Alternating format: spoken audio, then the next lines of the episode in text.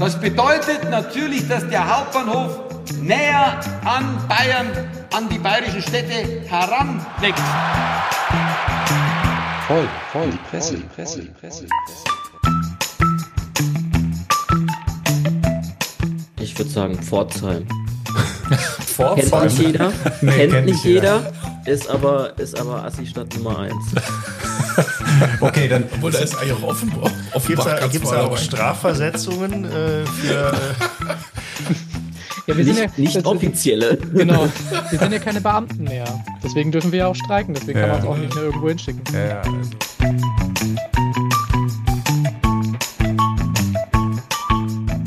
Ja, howdy ho, herzlich willkommen und frohes neues Jahr hier von den vier Podcastern des Universums, hätte ich fast gesagt. Nein, die vier Podcaster, die euch seit viereinhalb Jahren mit skurrilen Geschichten aus der Presse beglücken, die da wären Herr Beef Rogers Hallöchen. und der Herr Sammer. Moin. Mein Name ist Ben Cartwright und mir gegenüber sitzt der einzigartige und heute in zentraler Rolle von mir eingesetzte Prolo Ferrari. guten Abend. Schönen guten Abend. Ja, einmal mehr möchten wir heute einen kleinen thematischen, auch anlassbezogen thematischen Fokus legen auf ein Thema, was sehr schön sein kann. Das möchten wir auch gern zeigen, was zuweilen vielleicht auch unsere Geduld strapaziert, überstrapaziert, aber was vor allem auch, und ich bin ein Kind eines Modelleisenbahners, ein romantisches Thema sein kann. Wir wollen mal schauen, in welche Richtung das heute geht. Ihr könnt euch vorstellen, aus welchem Anlass wir es gewählt haben und als kleine Einstimmung vielleicht erstmal dieses Jingle irgendwo aus den 70er Jahren.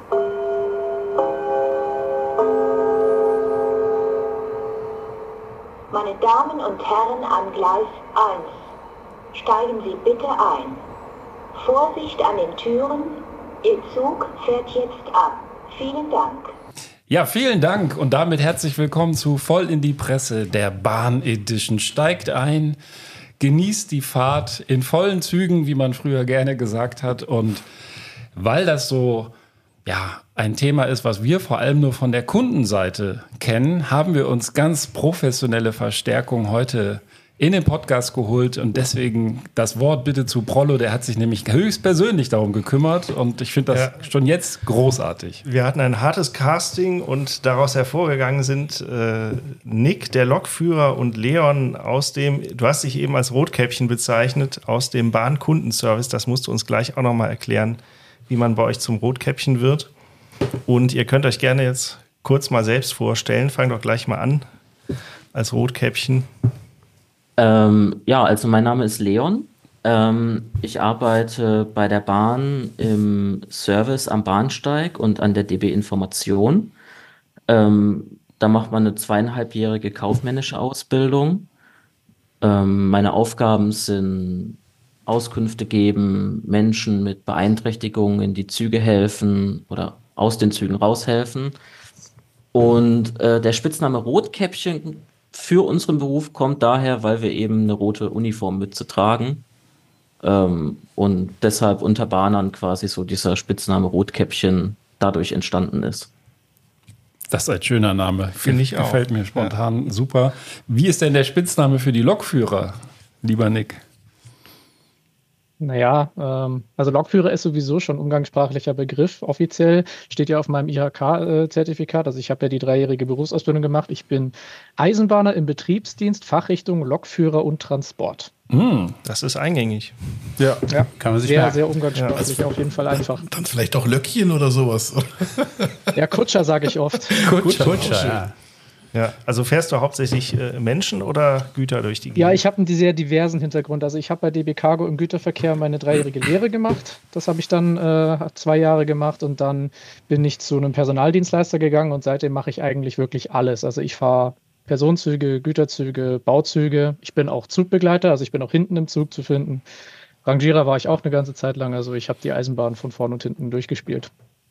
Und welcher, welcher Part von diesen sehr äh, vielfältigen Aufgaben macht dir am meisten Spaß? Also ich habe mir als Kind immer vorgestellt, ganz vorne im, im Führerstand zu sitzen und die ganze äh, Rutsche zu lenken, also zu fahren. Lenken ist ja nicht so viel, aber wirklich zu fahren, zu steuern, das Ja, ist also doch das- bestimmt das- richtig cool. Das Fahren ist natürlich das, was mir wirklich am meisten Spaß macht. Deswegen habe ich den Beruf auch vorrangig gelernt. Ich hätte ja auch die anderen Sachen, auch den Zugbegleiter kann man als Beruf lernen. Da macht man dann auch diese äh, Ausbildung zum, zu Verkehrskaufleuten.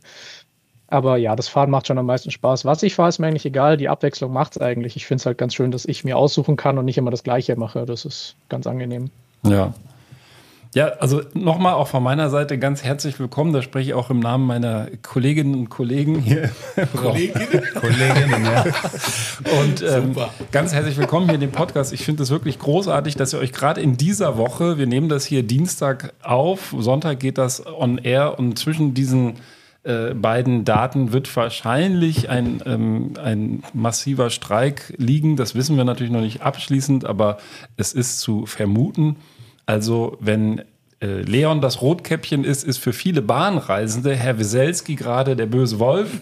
Aber wir wollen heute wirklich eine diverse Sendung machen. Es geht nicht um Bahnbashing, es geht auch nicht darum, hier irgendwie äh, ein politisches Statement aus euch rauszulocken, sondern wir sind ja ein Medienpodcast. Das heißt, wir haben auch so ein paar Bahngeschichten dabei, Skurrilitäten vorzugsweise oder vielleicht auch seriöse The Sachen. Der Biefried liest ja immer die Süddeutsche Zeitung. Der ist dann mehr für die, für die seriösen Sachen zuständig. Und ähm, ja, groovt euch einfach mit uns ein. Was wir auch machen, ist Bier trinken. Also wenn wir hier gleich ein bisschen rumklimpern, lasst euch davon nicht irritieren. Gibt es denn Promillegrenzen bei Lokführern? 0,0 strenger als in der Luftfahrt. Ah, okay. Ah, hier, guck mal, da. Oh, das wäre Im schon direkt Kundendienst aber hoffentlich nicht, oder?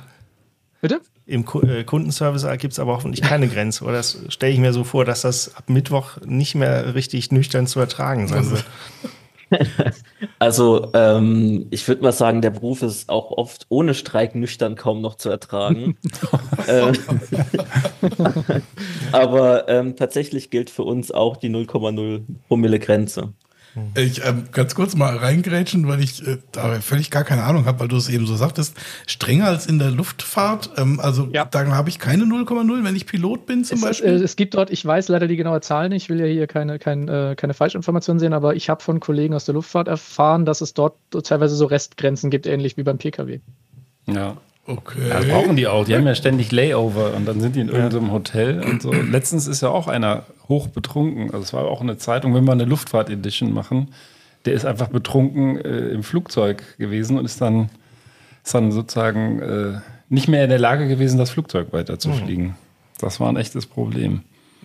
Ja, kann man so sehen. Kann man das Problem Also, also bei der Eisenbahn, ne, da würde ich ja, noch, da würde ich sagen, also wenn man irgendwo leicht ein Sitzen haben könnte, zumindest was das Lenken anbelangt, dann ist ja noch auf der, auf der Eisenbahn. Aber sowohl in der Luft als auch im Auto wird das ja noch grenzwertiger, wobei ich natürlich jetzt den Job nicht nicht klein machen will. Und vielleicht kommen wir heute auch noch dahin, dass du so ein bisschen so diese Romantik, die jeder kleine Junge äh, und vielleicht auch kleines Mädchen bei dem Berufsbild Lokfahrer mit äh, all dem Zusatz, äh, was du gerade gesagt hast, ähm, verspürt, dass wir das so ein bisschen beleuchten können. Finde ich auch cool. Zumindest Schlangenlinien kann man ja mit der Lok nicht fahren.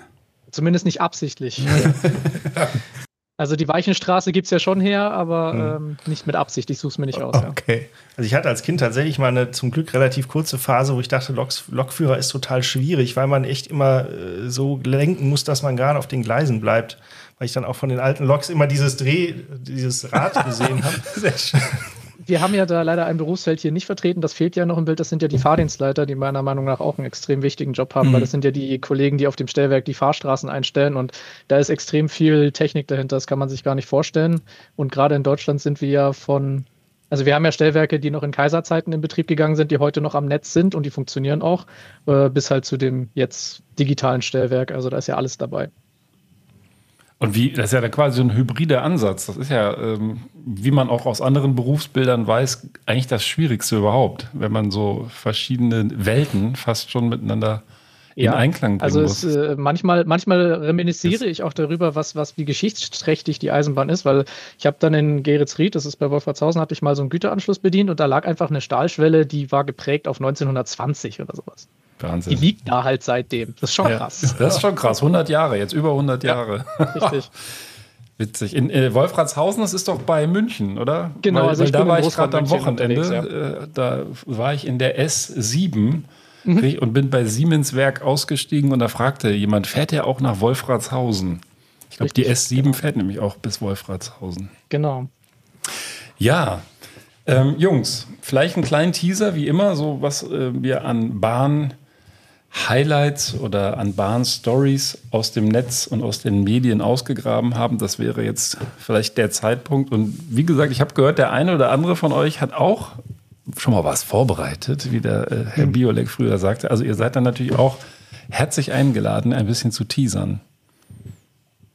Ja, ich kann was sagen, das bezieht sich ganz aktuell auf die äh, Forderungen der GDL und auf die äh, im Prinzip ja 35-Stunden-Woche, wenn ich mich nicht täusche, ähm, äh, die ja so eine zentrale Forderung ist neben der neben den äh, Gehaltserhöhungen für die Lokführer und ähm, oder für das Personal, es ist nicht nur für das für die Lokführer.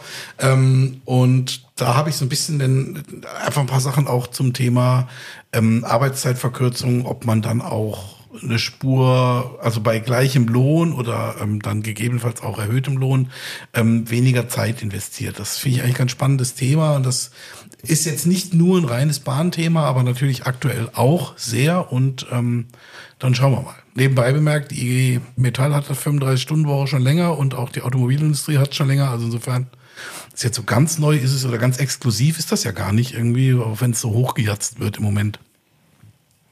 Ja, in die Richtung habe ich auch ein bisschen was mitgebracht, äh, zumal wir ja hier, in, zumindest hier in der Viererrunde vor Ort, alle Bürohengste sind. Und da ist vielleicht die Frage, komme ich freitags auch ins Büro, eine andere, als ob Freitag jetzt der Kundenservice-Schalter besetzt ist. Ja. Und ansonsten habe ich auch noch ein bisschen was Kurioses, weil in Bahnhof Kiel zumindest bis September noch, von da ist der Artikel, war tatsächlich über Wochen Tag der offenen Tür. Okay. Ja, ich habe ein bisschen was äh, Humoristisches, äh, zumindest geht es ins Humoristische äh, mitgebracht, und zwar zu äh, einzelnen Bahnhöfen, eine äh, Umfrage oder Ergebnisse dazu, wo mich dann natürlich auch brennend die Meinungen unserer Gäste interessieren. Ja, dann schließe ich die kleine Teaserrunde ab. Also ich habe zum einen eine, eine, ja, man kann sagen, traurige Geschichte dabei von einem Schwarzfahrer, für den die Bahn sowas wie der letzte Zufluchtsort war. Also auch ein Zuhause kann die Bahn sein. Pendler wissen das vielleicht auch. Und ähm, dann natürlich selbstreferenziell, wie wir gerne sind, versuche ich nochmal ähm, anknüpfend an, ich weiß gar nicht mehr, welche Folge das war. Ich habe mir hier so ein paar rausgekommen, ich glaube 72, wo die Kuh im, im Turbo, in dem Schweizer Turbo mitgefahren ist, habe ich nochmal ein bisschen recherchiert und rausgefunden, dass noch ganz viele andere Tiere auch in Zügen, vor allem S-Bahn-Zügen allerdings, äh, schon mal mitgefahren sind. Und vielleicht kommen wir da noch zu, das zu beleuchten. Ansonsten ähm, hätte ich, wenn wir, da, wenn wir das, äh, den Artikel brauchen, als Backup noch so ein kleines Potpourri an lustigen Bahndurchsagen. Und das wäre auch meine Überleitung zu einem kleinen Jingle, was ich euch kurz äh, dann auch mit einer Frage verbunden vorspielen will, weil ich muss sagen, viele ähm, Fahrgastbetreuer, ich weiß nicht, ob das der richtige Name, Rotkäppchen, haben wirklich viel Humor, muss man sagen. Und noch eine kleine Bitte. Bitte seien Sie so nett und vergreifen Sie sich nicht an unseren Toilettenpapiervorräten. Das Papier ist für alle da. Und sollte ich jemanden erwischen, der sich hier einfach eine Rolle mit nach Hause nehmen will, dem ziehe ich die Ohren lang. Das ist mal ernst. Angenehme Reise. To- Total großartig. Immer mal wieder hört man sowas und hat dann natürlich nicht die Aufnahme gerade gestartet. Und das, ich vermute, das kommt aus der Corona-Zeit. Und äh, ich weiß nicht, Leon oder Nick, war das damals ein Phänomen, dass die Leute die, die Toiletten bei euch leer geräumt haben wegen des heiß begehrten Klopapiers? Also zu Corona-Zeiten war ich nicht als Zugbegleiter unterwegs, aber äh, kann ich mir durchaus vorstellen. Also ich meine, ja, kann ich mir durchaus vorstellen. Also ich persönlich muss sagen, ich kann es mir definitiv auch vorstellen. Ähm, die Sache ist, ich bin ja nicht im Zug unterwegs Mhm. und die Toiletten am Bahnhof gehören oft nicht mehr der Deutschen Bahn, ähm, sondern einem Privatunternehmen. Äh, deshalb, Okay. ja, wie Aber, äh, an den Raststätten. Ähm, Ja. Ach so, nur, nur die Toiletten. Also die haben quasi die Toiletten äh, outgesourced. Das Ganze. Genau, das ist dann auch wie so eine Sanifair-Anlage. Ja. Ja, Ich habe Genau. hier auch noch so einen tatsächlich sehr ausführlichen Bahnartikel so als Hintergrund, den werfe ich gelegentlich mal ein. Äh, der ist von 2018, aber vieles liest sich irgendwie total aktuell. Der Titel ist Die Deutsche Bahn verständlich erklärt. Und da ist halt äh, unter anderem auch diese Privatisierungsgeschichte von ab 94 ja, wo man sich gedacht hat, irgend so der, die schlauen Manager, auch wir, wir verkaufen die Bahnhöfe und mieten die zurück. Ja, und in dem Zuge sind wahrscheinlich auch die Toiletten draufgegangen. In dem Zuge, ja. In dem Zuge. Kleiner Scherz. ähm, ja, aber das äh, tatsächlich äh, irgendwie äh, ganz witziges Phänomen, was, was da so getrieben wurde. Und jetzt sind wir gerade auf dem umgekehrten Weg. Aber Nick, du hattest, glaube ich, auch noch äh, eine Geschichte dabei.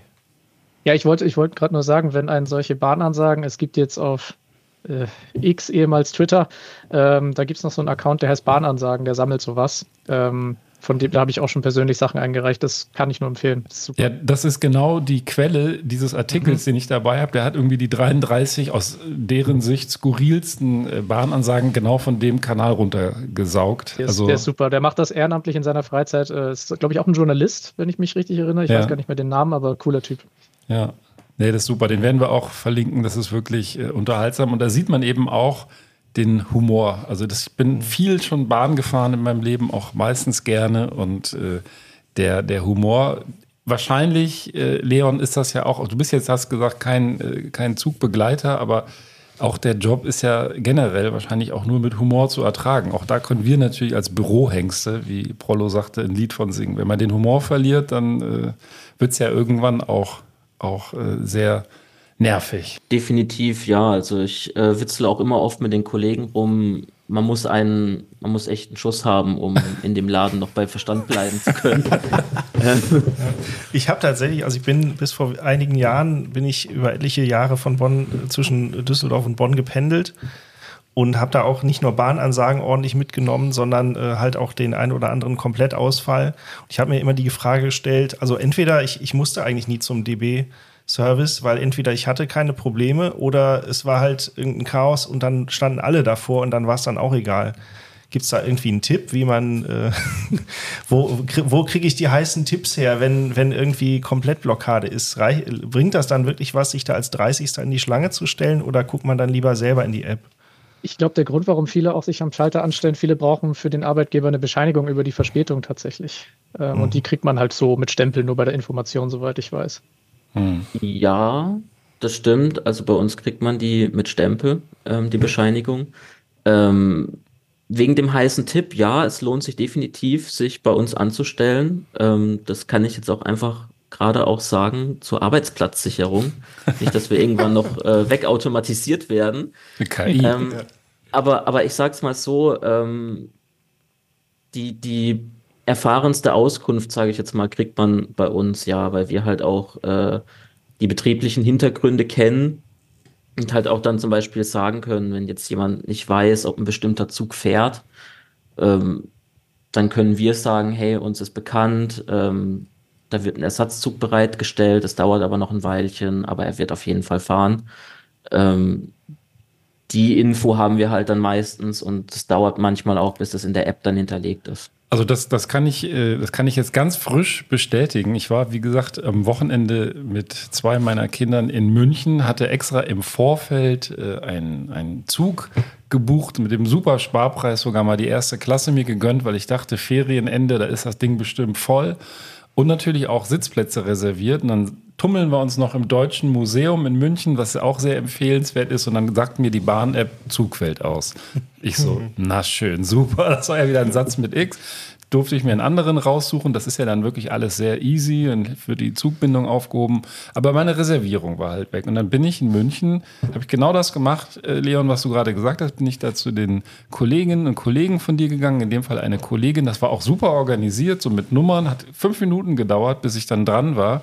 Und habe die einfach gebeten, hier, ich würde gerne in den Zug, können Sie mir die Reservierung umbuchen? Und habe schon erwartet, irgendwie so, ja, das geht bestimmt aus irgendwelchen Gründen nicht. Ich muss jetzt eine neue Reservierung bezahlen und mir das Geld hinterher per doppelten Durchschlagformular zurückholen. Nein, hat die einfach gemacht, hat mir noch ein netten, nettes Plätzchen rausgesucht und der Zug war sogar überpünktlich. Also der war an jeder Haltestelle fünf Minuten früher. Das habe ich noch nie erlebt. Ich weiß gar nicht, was da passiert ist. Also einfach nur anderthalb Stunden später, komplett leerer Zug. Fuhr sogar direkt nach Siegburg hier bei Bonn. Sonst wäre ich nach Köln-Deutz gefahren. Also im Endeffekt äh, hat sich das als glückliche Fügung herausgestellt für uns. Also, Also, wir haben tatsächlich auch manchmal gute Tage, das muss man sagen.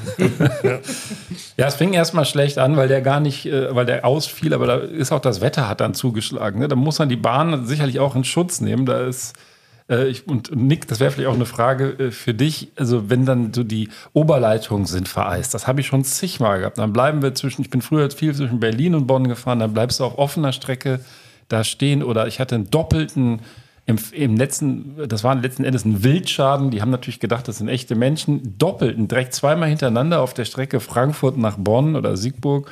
Und äh, habe ich auch gedacht, das kann doch nicht wahr sein. Aber wenn man, wenn man drüber nachdenkt, was kann die Bahn dafür?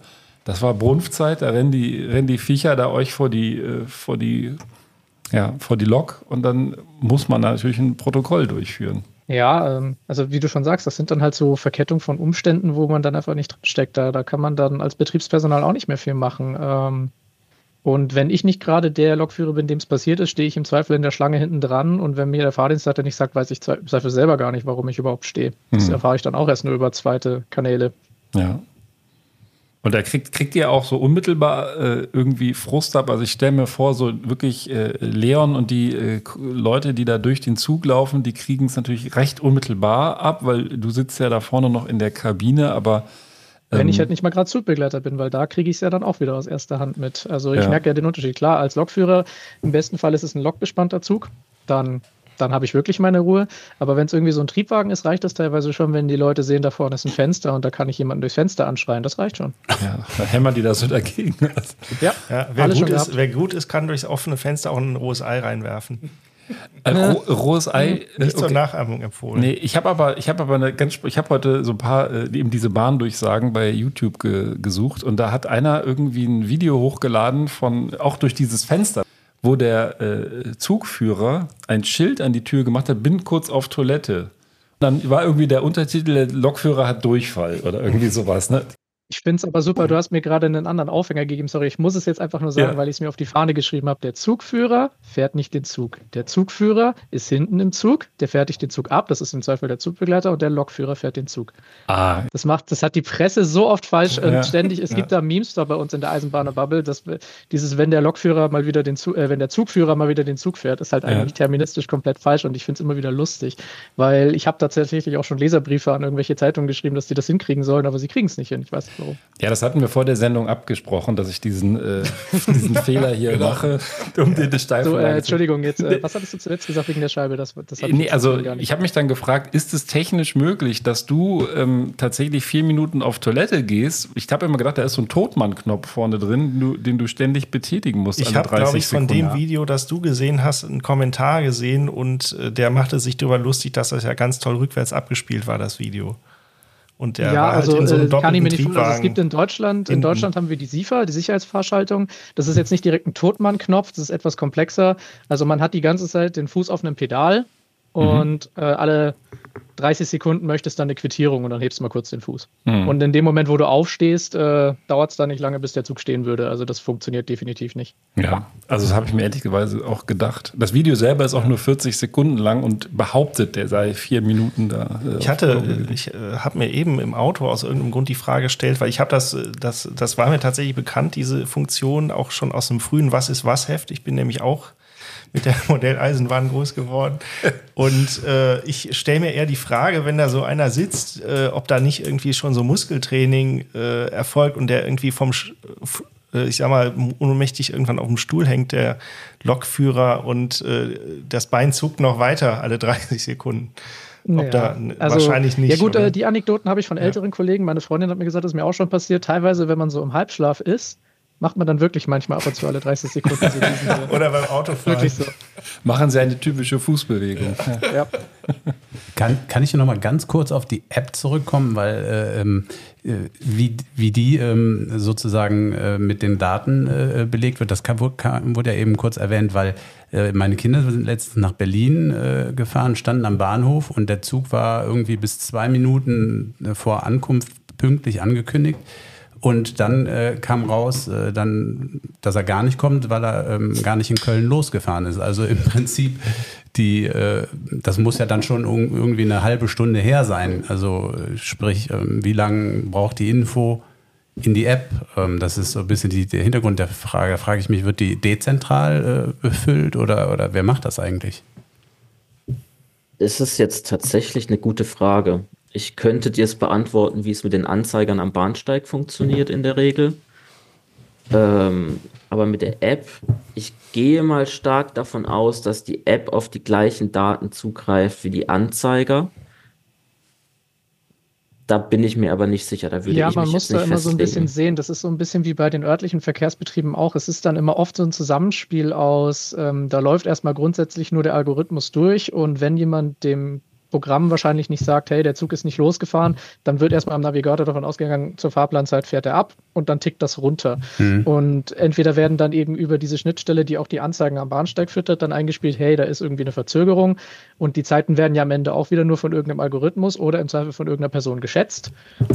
Ähm, aber da müsstet ihr jemanden von DB Systel fragen, die, die, die kennt sich mit sowas aus. Das, das heißt, die Daten werden oder die Fahrzeuge machen kein so eine Art Echtzeitsignal, dass die jetzt alle 30 Sekunden oder wie auch immer da im Prinzip einen Impuls raussenden und sagen, so, ich bin jetzt hier und ich bin jetzt dort, sondern das wird Nee, die Prinzip Fahrzeuge haben keinen GPS drin. Nee. Also die Fahrzeuge haben teilweise Okay. schon GPS-Ortung, aber die wird für betriebliche Dinge benutzt, nicht für die, für die Kalkulation von den Ankunftszeiten. Ja. Frage ich mich allerdings auch, warum, aber es gibt bestimmt einen Grund dafür, kann ich mir vorstellen. Es gibt für alles Gründe, Die App aber, ist noch nicht fertig. Ja, nee, aber Ja. also ich kenne es halt von ähm, so Verkehrsbetrieben, also hier so städtischen Verkehrsbetrieben mit Bussen und so ein Krempel, die haben das in aller Regel. Also Ja, die, die genau. da senden die Fahrzeuge im Prinzip auch ohne Zutun des Fahrpersonals äh, immer so eine Art Impuls raus und dadurch, ähm, und das läuft dann über so eine Art Datendrehscheibe und läuft immer wieder in die App rein, ähm, die dann auch in einem relativ engen Takt, also ich sag mal minütlich oder halbminütlich aktualisiert wird, um dann entsprechend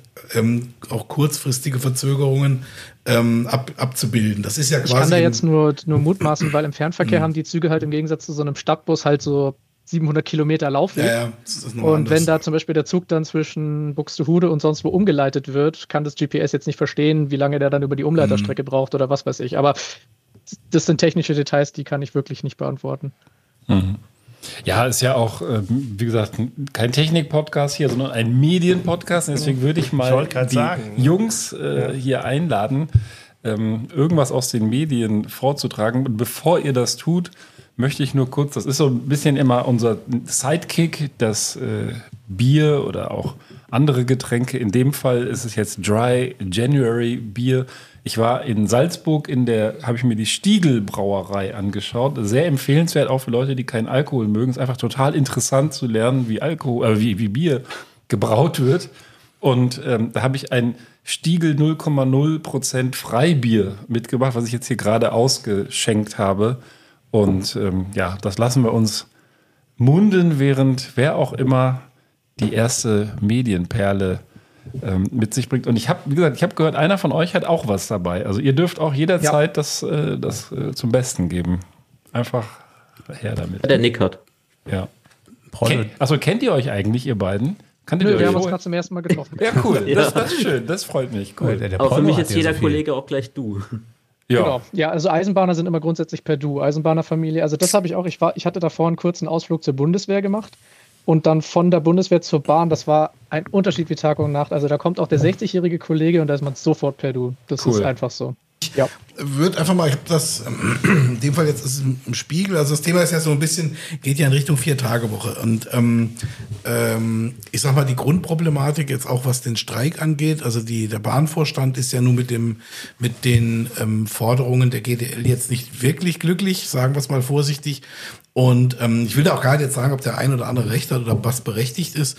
Der Fakt ist einfach, ähm, dass ähm, die äh, GDL einerseits ähm, eine Lohnerhöhung fordert und andererseits eben auch den schrittweisen Rückgang, schrittweisen Rückgang von ähm, von Arbeitszeit äh, für die jeweiligen, für das für das äh, unterschiedliche Personal sind wie gesagt nicht nur ähm, Lokführer, ähm, sondern auch eben noch andere Personale, die das betreffen würde. Und das ist eben die spannende Frage. Und die DB sagt halt, naja, ähm, Fakt ist, ähm, dass natürlich ähm, für uns dann bedeutet, dass wir einfach mehr Personal zusätzlich einstellen müssen. Das heißt, wenn es gibt eine absolute Menge von, von, von Stunden, die quasi, wo eine Lok geführt werden muss, ich sag mal irgendwie 1000 und wenn das jetzt ähm, äh, wenn jetzt jeder der, der Mitarbeiter äh, äh da 38 Stunden pro Woche gearbeitet hat und dann nur noch 35 Stunden, dann ist es jetzt einfach nur ein Rechenmodell, wie viel Personale man dann zusätzlich einstellen muss. Und ähm, das hat wiederum zwei Dimensionen. Die eine Dimension ist, dass ähm, es dann natürlich noch mal teurer wird, weil das neue Personal will natürlich auch bezahlt werden, völlig zu Recht. Und zum anderen eben, das ist so die andere Seite, haben wir aktuell, oder ist es zumindest in vielen Bereichen so, und das ist auch so eine, ich bin auch ein regeltäglicher oder mehr oder weniger täglicher Bahnpendler, ähm, also die Durchsage, dass ein Zug nicht kommt oder deutlich verspätet ist wegen Personalmangel oder sonst wie, ist so unter den Top 3 der Durchsagen. So im Moment würde ich jetzt mal sagen, statistisch nicht belegt, aber es ist relativ häufig der Fall, dass entweder ein Zug komplett, also ein Regionalzug komplett ausfällt oder aber ähm, erheblich verspätet ist, weil das Personal dann von woanders hergeholt werden muss und was auch immer, keine Ahnung. Und ähm, Genau, das ist so ein bisschen das, das Problem. Jetzt sagt der ähm, Herr Weselski ja noch als Argumentation, also die DB sagt, das kriegen wir nicht hin und der Herr Weselski sagt, naja, durch ähm, die niedrigere ähm, Arbeitszeit, Wochenarbeitszeit bei vollem Lohnausgleich wird der Job als solcher ja attraktiver und dann kommen wieder mehr Leute, die sich dann auch darum bewerben. Und das finde ich so ein bisschen, das ist so das, ich glaube, ganz grob skizziert, das Spannungsfeld, in dem sich dann das ganze Thema bewegt. Und das Problem eben auch, es gibt ja so zu dem Thema Vier-Tage-Woche dann auch noch so ein paar andere Diskussionen. Also es gibt eben, äh, schicke ich dann auch nochmal rum, beziehungsweise ist dann auch in den, in den Show Notes. Es gibt ähm, im Prinzip auch eine englische Studie. Da gibt's Unternehmen, aber eben explizit keine Bahnunternehmen, sondern eher Dienstleister im weitesten Sinne, die jetzt nicht bestimmte Betriebsstunden haben, sondern äh, im Prinzip irgendwie in einer Agentur oder wie auch immer arbeiten. Ähm, die sagen, sie haben eigentlich mit einer vier Tage Woche, also sprich in einer reduzierten Arbeitszeit, gute Erfahrungen gemacht, weil der Krankheitsstand insgesamt deutlich gesunken ist und ähm, und darüber hinaus ähm, die Leute im Prinzip effizienter gearbeitet haben. Und das dann eben die die zusätzlichen Freizeit, also den zusätzlichen freien Tag, dann entsprechend ähm, das mehr als ausgleichen. Das waren in dem Fall 61 Unternehmen und 56 dieser 61 Unternehmen in Großbritannien haben danach gesagt, wir machen das weiter und das funktioniert bei uns hier super. Ich habe hier übrigens eine ähnliche Studie hier aus äh, Island, die tatsächlich das auch festgestellt haben, dass nicht nur Büroangestellte, wenn sie weniger mhm. abendproduktiver sind, sondern auch so Polizisten, Pfleger, Kindergärtner und so weiter, ja, weil einfach mit die, man hat ja auch tendenziell Familienverpflichtung. Für ältere Arbeitnehmer äh, ist es sicherlich auch ein Thema. Ja, du hast halt weniger Stress, bleibst im Zweifel gesünder und äh, fällst dann halt auch äh, vor allem nicht ungeplant so häufig aus. Ja, das ist ja auch ein Thema. Genau, und ähm, was auch noch ähm, genannt wurde, sind halt auch, dass die Zahl der Mitarbeiter, die das Unternehmen verlassen, dass die deutlich gesunken ist. Also die Leute sind im Prinzip zufriedener und äh, identifizieren sich mehr mit ihrem Job. Und das ist so ein bisschen, wie gesagt, und das kann man alles eins zu eins vergleichen, weil gerade bei der, bei der Bahn ist es noch im, aufgrund der, der beruflichen Anforderungen natürlich nochmal spezieller, aber das ist so ein bisschen, glaube ich, die Schwierigkeit auch, wo wir, wo wir da hinkommen. Da wäre jetzt auch mal eine Einschätzung aus von fachlicher Seite. Ich kann es ja immer nur theoretisch und ich habe es halt in der Zeitung gelesen und dies und jenes und auch die Journalisten, wie wir eben schon direkt gelernt haben, werfen ja auch manchmal Begrifflichkeiten durcheinander, sind also auch nicht immer tief drin in allem, dann, wenn der Zugführer dann plötzlich den, die Lok fährt und oder eben nicht. Und ähm, das, ähm, deswegen wäre das mal spannend. Also ist da so, ähm, ist das ja, wie, wie, wie wird sich das auswirken oder kann man da irgendwie was prognostizieren? Oder, oder steigen wir noch mit der Frage ein, wie viele Stunden musst du denn jetzt arbeiten aktuell? Oh, ja. Und wie viele Tage okay. macht das aus? Ähm, ich weiß jetzt gar nicht, wo ich anfangen soll, weil das sind so viele Sachen, wo ich sehr viel dazu sagen könnte. Also grundsätzlich muss man, gerade mal Begrifflichkeiten finde ich es ganz interessant, dass du eben die Vier-Tage-Woche angesprochen hast, denn die GDL redet nicht von einer Vier-Tage-Woche, nee, nee, sondern von einer Wochenarbeitszeitverkürzung genau. von 35 Stunden. Das sagte ich ja eben äh, auch. Die Vier-Tage-Woche waren diese, diese Agenturen und so weiter aus dieser genau. Studie raus. Ähm, weil das mit der Vier-Tage-Woche ist so ein, so ein Thema, was ich schon mit Kollegen, die wesentlich länger dabei sind, als ich schon mal hatte. Vier-Tage-Wochen waren eigentlich für den meisten Lokführer eh schon Usus, weil die meisten Schichten zehn Stunden lang sind. Das heißt, normalerweise hast du Montag bis Freitag deine zehn Stunden Schichten voll gemacht und dann war deine Wochenarbeitszeit voll.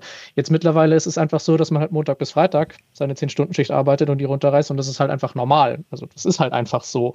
Und das gleicht man dann aus, indem man dann eine Woche hat, wo dann die Schichten nur, was weiß ich, sechs Stunden lang sind. Da fährt man dann irgendwie nur eine kurze Strecke hin und her, also im Güterverkehr jetzt.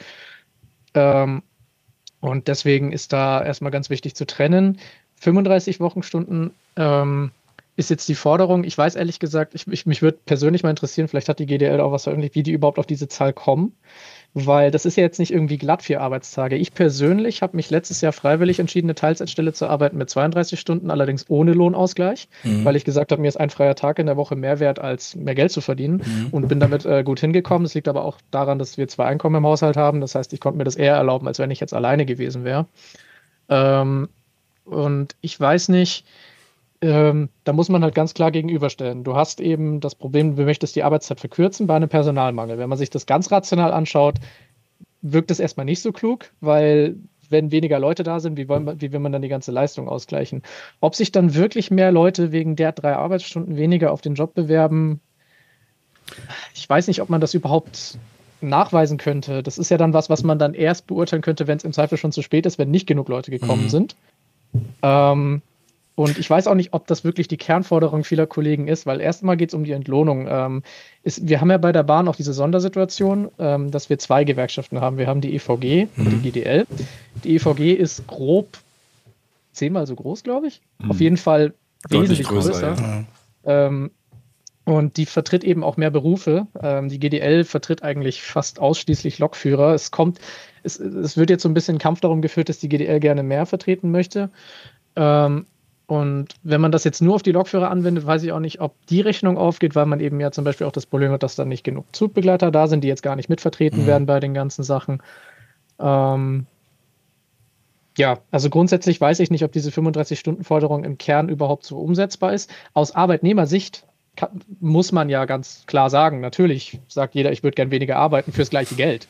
Wer würde das nicht sagen? Ich weiß nicht, ob vielleicht ähm, vielen gar nicht bewusst ist, dass sie eben auch äh, ihre Arbeitszeit freiwillig reduzieren können. Also auch ich, als ich das damals gemacht habe, war mein Chef, ähm, wo ich ihn gefragt habe, ob er sich das vorstellen könnte, mich für 32 Stunden nur anzustellen, war die Reaktion erstmal, ähm, ja, stimmt, warum eigentlich nicht? Also es hat noch nie jemand danach gefragt. Also Mhm. warum können, wollen wir das nicht einfach machen?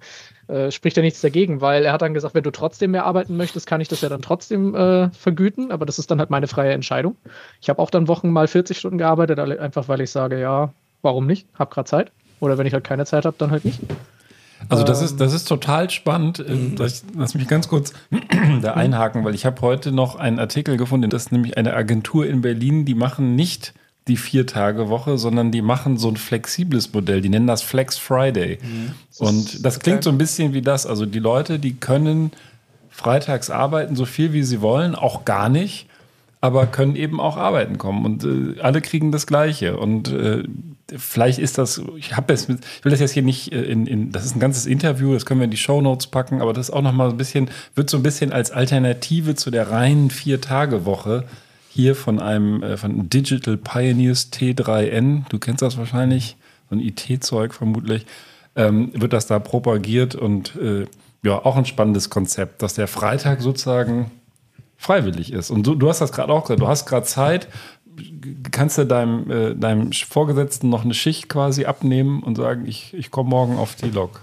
Ja, ich glaube, Da muss man halt dazu sagen, bei dem äh, Unternehmen, wo ich war, da haben dann aber auch nur zehn Leute gearbeitet. Ne? Also ich weiß nicht, ob das in so einer großen Struktur wie in der DB dann genauso einfach geht. Wenn ich in so einer kleinen Firma bin, habe ich mehr die Möglichkeit zu sagen, ey, was machst denn du gerade, was machst denn du gerade? Ach so, am Samstag äh, brauchst du frei, ja, dann arbeite ich halt den einen Tag für dich. Ja, aber man könnte, du könntest dich doch auf so eine Art äh, Backup-Liste setzen lassen. Man hört ja, der Wief hat es gerade gesagt, immer wieder über auch kurzfristige, auch, auch Eisenbahner werden halt mal kurzfristig krank und äh, dass du dann einfach sagst, morgen mache ich eine Art Bereitschaft. Ja, aber Und- ich glaube, dann bist du, das ist, glaube ich, so ein interessanter Bruch, den man erst beim zweiten Überlegen wirklich merkt. Weil du hast, Nick, du hast es ja gerade gesagt, du kannst auch mehr Stunden arbeiten, kriegst die vergütet, ja. Und was diese Agentur da macht, ist halt, du kriegst das Gleiche und kommst dann Freitag rein, wenn du noch Lust hast. Ja, das ist dann aber im Grunde das gleiche umgekehrt. Das ist ja fast schon wie so ein impliziter Zwang. Komm hier, ne, hier der Kollege, es war auch Freitag, da ist gerade viel los, komm, mach doch mal. Ja, da ist die Ja, Frage, und- was für ein sozialer Druck damit aufgebaut wird, genau. richtig. Ja, die sagen hier so viel wie nötig, so wenig wie möglich. das ist das ja, ja. Ja, ich glaube, das, das habe ich, da habe ich jetzt keinen Artikel parat, aber das war vor ein paar Jahren, gab es irgendwie ein, ich weiß nicht, ob es Google war, es war auch auf jeden Fall von vergleichbarer Bedeutung, so ein amerikanisches Unternehmen äh, gesagt hat, wir, es nimmt jeder so viele Urlaubstage, wie er will. Es gibt keine Grenze mehr. Und das finde ich ist genauso problematisch, weil du ja eigentlich implizit immer gehalten bist, irgendwie, dass der Laden läuft und dann ist halt dein eigentlich ja garantierter Urlaub eben auch in Frage gestellt. Aber ich finde ja das eben genannte Modell durchaus spannend. Also, dass man im Prinzip die Arbeitszeit reduzieren kann. Und ähm, ich meine, das geht ja jedem von uns so. Es ist ja nicht, es ist ja nicht das ganze Jahr über gleich. Also der eine sagt halt, ich bin eher so ein, so ein Sommertyp. Ich versuche im Sommer dann irgendwie ein bisschen mehr ähm, äh, draußen zu sein oder an der Luft zu sein. Der nächste sagt, na nee, bei mir ist eher der Herbst die ähm, schönste Jahreszeit oder der Winter, weil da kann ich diesen, kann jenes machen. Und dass man dann so ein bisschen ähm, ähm, selber das steuern kann und sagen, so nach den eigenen Vorlieben in Anführungsstrichen und on top ja dann eventuell zusätzliche Stunden dann noch machen kann. Also sei es Überstunden oder wie man die auch immer nennt. Da könnte ja zum Beispiel auch der, der, der, ähm, der Staat äh, es im Prinzip ein bisschen leichter machen, dass die Überstunden ähm, anders versteuert werden oder sonst irgendwas. Also da gibt es ja Möglichkeiten, wie man solche Themen angehen kann. Und am Ende des Tages gibt es ja auch Leute, die gern und viel arbeiten wollen. So ein ähnliches Konzept kenne ich aus einem aus einer Privatbahn, hat mir ein äh, Lokführer erzählt. Da gab es mal die Umfrage, wer macht gerne Frühschichten, wer macht gerne Nachtschichten, wer macht gerne eher Schichten, die den ganzen Tag bedecken. Und dann wurden die Leute so nach diesem Usus eingeteilt. Also die haben quasi in ihre, also in ihre Dienstbriefkästen auf Arbeit, Posteingang, ähm, einen Zettel bekommen, den sie ausfüllen sollten. Der ging dann wieder zurück an die Diensteinteilung. Und dann wurde halt gesagt, okay, der und der Lokführer, die machen gerne Spätschichten. Dann geben wir denen keine Schichten mehr, wo sie um 5 Uhr morgens auf der Matte stehen müssen, so auf der, in der Art. Weil ich kann es jetzt mal von mir sagen, ich bin jemand, ich hasse Frühschichten. Ich hasse es, nachts um drei aufzustehen und zur Arbeit zu gehen. Aber dafür gibt es auch wieder Kollegen, die sagen, was? Frühschichten ist das Geilste, da hast du noch was vom Tag. Ich nicht, ich fall tot ins Bett. Aber ähm, weil die Sache ist, ich glaube, so komplett mit diesem Flexiblen geht nicht, weil man hat ja einen festen Fahrplan, den man, der schon Jahre vorher übrigens geplant wird. Also es ist nicht so, dass jetzt 2024 der Fahrplan für 25 geplant wird, sondern sowas ist oft noch viel mehr äh, auseinander. Und dann ist halt natürlich so ein kurzfristiges, flexibles Modell aus meiner Sicht nicht möglich, wenn man einen Fahrplan aufrechterhalten will. Ja, ich habe nur an, an wie gesagt, Backup gedacht, dass man halt so Es Ausfälle gibt aber sowieso schon äh, sehr viele Dienststellen, die auch Lokführer auf Bereitschaft haben. Also das Mhm. ist ja nicht so, dass es nicht schon sowieso der Fall ist, dass sowieso Personal zurückgehalten Mhm. werden muss. Das wird teilweise im Nahverkehr von den Bestellern ja auch gefordert. Mhm. Ich weiß ja auch nicht, ob das bekannt ist. Also der Nahverkehr ist ja sowieso nochmal ein Sonderthema, weil der Fernverkehr wird ja in Eigenregie, eigenwirtschaftlich von der DB gemacht. Der Nahverkehr wird allerdings von den Bundesländern meistens in Details bestellt. Genau. Die DB sucht sich da gar nicht aus, wann fahre ich, mit was fahre ich, mit wie viel Wagen. Das entscheidet alles das Bundesland. Und wie viel es kostet, das entscheidet auch Genau. nicht die DB. Ah ja. Genau, also die Tarife und so weiter werden ja dann eben auch nicht, also die, die regionalen Tarife, Verbundtarife, die werden ja von den Verbünden und im Nachgang dann eben von den Kreisen, Städten, Kommunen ähm, und auch von der Politik dann mit entschieden quasi, wie hoch Genau. die stehen oder nicht stehen. Ähm, nee, das ist so. Und auch die Leistungen, also die dann in dem jeweiligen Bundesland oder der Region befahren werden, die werden halt eben von den, von den Bundesländern oder in deren im Auftrag der jeweiligen Länder von den Verbünden bestellt halt. Ne? Da gibt's dann auch nochmal solche Zweckverbände etc., die dann quasi die Leistungen bestellen, auch mit sehr detaillierten äh, Qualitätsansprüchen. Also wie eben gesagt, ne, Anzahl der Sitzplätze, Anzahl der Stehplätze, Fahrzeug. Deswegen gibt es Ähm, auch noch eine erste Klasse im Nahverkehr. Das würde die DB wahrscheinlich auch gern weglassen oder jeder andere Nahverkehrsbetreiber, aber die Mhm. Besteller hätten gern eine. Hm. Ja, äh, vielleicht, weil wir gerade die GDL hatten und wie gesagt, dieser Podcast jetzt aufgezeichnet wird vor dem Streik und vielleicht noch, ich weiß nicht, wie lange er laufen soll, äh, am Sonntag noch während eines laufenden Streiks äh, gesendet wird. Wie steht ihr denn dazu? Also ich meine, GDL ist ja wahrscheinlich eher dann ein Interessensvertreter für dich, ob du jetzt Mitglied bist oder nicht, aber äh, also Nick. Aber nichtsdestotrotz habt ihr ja vielleicht allein deshalb, weil auch Herr Weselski, muss man sagen, natürlich eine sehr streitbare Figur ist. Also der ist mit Sicherheit nicht der Sympa also der Mensch, der die meisten Sympathien in der Bevölkerung hat, aber gleichzeitig macht er ja vielleicht auch seinen Job dadurch besonders gut. Also vor allem, wenn's, wenn die Inhalte für euch die richtigen sind. Ich, ich werde gerade momentan so ein bisschen, ich, ich selber, wenn jetzt jemand, der vertreten werden möchte von der GDL, äh, bin momentan etwas äh, verwirrt über die Intention, Okay. weil die GDL nämlich ähm, eine Zeitarbeitsfirma gegründet hat. Die nennt sich Fairtrain, das ist eine Genossenschaft, die von ähm, die Anteile dieser Genossenschaft können nur von GDL-Mitgliedern selber erworben werden. Und diese Genossenschaft möchte als Leiharbeitsfirma Lokführer an die DB ausleihen. Ich bin momentan auch bei einer Leiharbeitsfirma, also bei einem Personaldienstleister. Ähm, und als jemand, der selber in so einem Unternehmen arbeitet, konnte diesen Schachzug wirklich gar nicht nachvollziehen, weil ich nicht so ganz. Ich sehe da irgendwie einen Interessenskonflikt, wie viele wohl auch rechtlich, weil wenn die GDL als Gewerkschaft auftreten möchte und dann selber auch Arbeitgeber ist, schließt sie letzten Endes für die Leute mit sich selbst Tarifverträge ab. Das ist ein bisschen komisch, das habe ich so noch nicht gehört. Und ich stolper so ein bisschen über das ähm, Narrativ, weil die GDL grundsätzlich ähm, oder auch, auch die IVG, also generell Gewerkschaften, natürlich erstmal auf Seiten der Arbeitnehmer sind und die dann eben gegenüber der DB als Gegenspieler ist so ein dramatisches Wort, aber letzten Endes sind es ja Leute, die verhandeln und damit Gegenspieler irgendwo in Interessen. Und wenn jetzt die GDL dann plötzlich ihr eigenes Personal verleiht, weiß ich gar nicht, wie man zu der Annahme kommt, dass die DB überhaupt Interesse hätte, sich dieses Personal auszuleihen, weil die GDL dann natürlich auch fordert, das ausgeliehene Personal muss nach unseren Tarifen bezahlt werden, die der die, die DB quasi, die der DB gar nicht zugestimmt hat.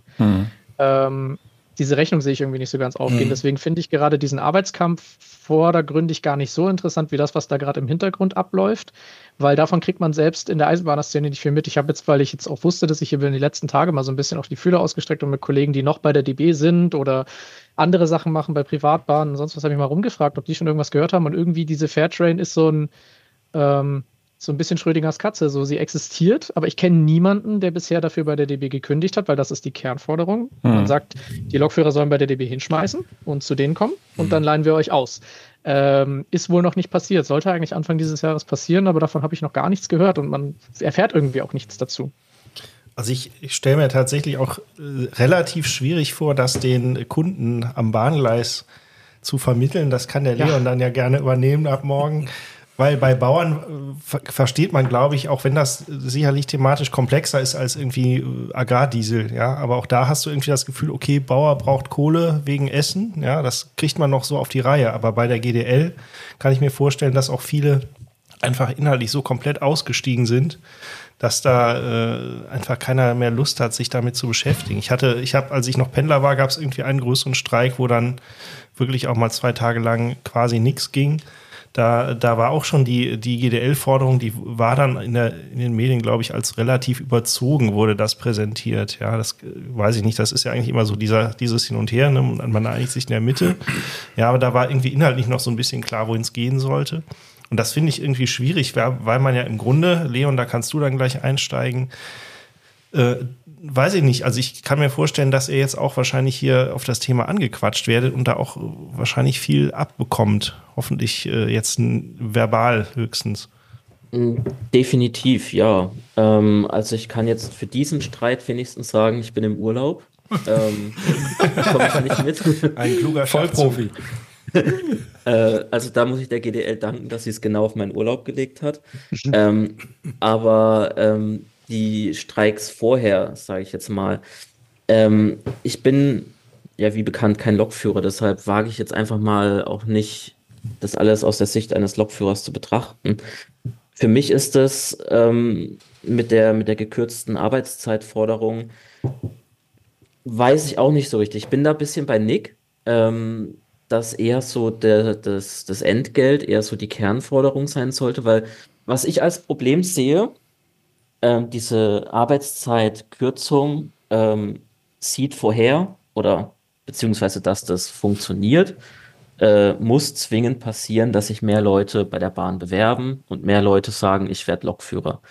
Die Sache ist aber, ähm, selbst durch eine 37-Stunden-Woche oder eine 35-Stunden-Woche statt eine 40-Stunden-Woche, ist es ja trotzdem unbequemer Schichtdienst. Und ich würde sagen, weniger Leute sind heutzutage als noch vor 20 Jahren dazu bereit, um 1 Uhr morgens aufzustehen ähm, oder noch bis 0 Uhr zu arbeiten oder bis 3 Uhr nachts zu arbeiten. Und noch dazu kommt, weil es ja ein Medienpodcast ist, ähm, muss man auch sagen, die Bahn wird auch in den Medien immer sehr oft sehr negativ dargestellt. Also ich verstehe es. Die Bahn ist jetzt nicht gerade, also die DB ist jetzt nicht gerade dafür bekannt, das pünktlichste und zuverlässigste Unternehmen zu sein. Das Problem, was ich sehe, ist, es wird immer vieles viel zu einfach dargestellt, falsch dargestellt. Und ähm, in der Bevölkerung, ich sehe es auch oft immer so, ähm, es kommt oft so rüber, man, man ist so ein bisschen dieser Fußabtreter bisschen mhm. als Eisenbahner. Man wird für immer alles beschuldigt, man wird für alles äh, mhm. zur Rechenschaft gezogen. Und wenn man für seine Rechte einstehen will, ich meine, das Streikrecht ist ein hohes Gut, das unsere Demokratie besitzt, ist es plötzlich negativ. Und wenn man sich dann äh, Kommentare in Social Media anguckt, unter Instagram-Beiträgen oder was weiß ich was, dann wird von manchen gefordert, ähm, das Streikrecht abzuschaffen oder besonders für Eisenbahner abzuschaffen, weil die ja jedes Jahr streiken, angeblich, also als Aussage. Ähm, und ähm, es kann, oder man hat es jetzt bei den Bauernprotesten gesehen. Die Bauern gehen auf die Straße, ähm, verursachen Staus und was weiß ich was, und die Bevölkerung jubelt. Wenn die Eisenbahner streiken und die Eisenbahn steht, ist man quasi der Feind des Volkes. Und das ist so ein bisschen, was ich denke, was auch viele Leute davon abhält, nicht zur Bahn zu gehen oder das nicht viel mehr zur Bahn gehen, weil eben dieses negative. Das negative Image, ja. Genau, ja. Und weil die Medien auch nicht wirklich dafür sorgen, Positiveres aufzubauen, sage ich jetzt mal. Was? Ja, also ich, ich muss mich da mal dranhängen. Also dieses Bahnbashing, das ist wirklich eine deutsche Volkskrankheit. Also ich sage es jetzt mal ganz überzogen, aber es ist halt wirklich so, wenn man über, also man schimpft halt übers Wetter oder über die, oder über die Bahn. Das ist halt einfach so. Ich muss, ich muss eine Sache, eine Sache muss ich ganz kurz klarstellen, was den Streik angeht. Man hört nämlich aus Bahnbashing-Kreisen bei Streiks immer, die sollen doch so streiken wie in Japan. Die kontrollieren einfach kein, er guckt schon. Die kontrollieren einfach keine Fahrkarten, aber fahren so trifft man nur das Unternehmen. Theoretisch richtig. Faktisch ähm, wäre das Arbeitsverweigerung Nummer eins. Wenn man zur Arbeit kommt und seiner Arbeit nicht nachgeht, wäre es Arbeitsverweigerung. Und zweitens, kaufen in Deutschland, ich habe jetzt keine offizielle Statistik oder Verkaufszahlen dazu, aber ich gehe jetzt einfach mal davon aus, der Großteil hat entweder Jahreskarten, Zeitkarten, die im Voraus bezahlt werden, oder bei Fernreisen werden die schon oft Monate im Voraus gebucht, weil wenn man für 9,99 von Basel nach Berlin fahren kann, warum soll man dafür 180 Euro ausgeben? So in der Art. Und wenn dann an diesem Streiktag keine Fahrkarten kontrolliert werden würden, wenn wir jetzt mal davon ausgehen, dass so gestreikt wird, dann wird wieder gemeckert werden, hey, ich habe bezahlt, aber ähm, ich wurde nicht kontrolliert, was soll das? es ist einfach nicht möglich. Aber man hört immer wieder dieses Argument, streikt doch so wie in Japan. Es ist, es ist ermüdend, aber ich wollte das jetzt einfach mal ja. kurz klarstellen. In ja, der Hoffnung, ich, ich würde das auch ausweiten und, und dahingehend aushebeln, dass dieser Vergleich mit Inland X funktioniert es doch besser jedes Land hat infrastrukturelle Probleme in irgendeiner Form. In Japan zum Beispiel, wenn es einen interessiert, kann man sich doch einfach mal wirklich ernsthaft einlesen. Da hat man zum Beispiel diesen Shinkansen, Hochgeschwindigkeitszug, der super Point-to-Point-Verkehr macht. Wenn du ja. allerdings in Japan irgendwo aufs Land möchtest, hast du zehn verschiedene Nahverkehrsunternehmen, die alle gegenseitig ihre Fahrkarten nicht anerkennen, die teilweise auch äh, horrende Summen für Einzelfahrten verlangen.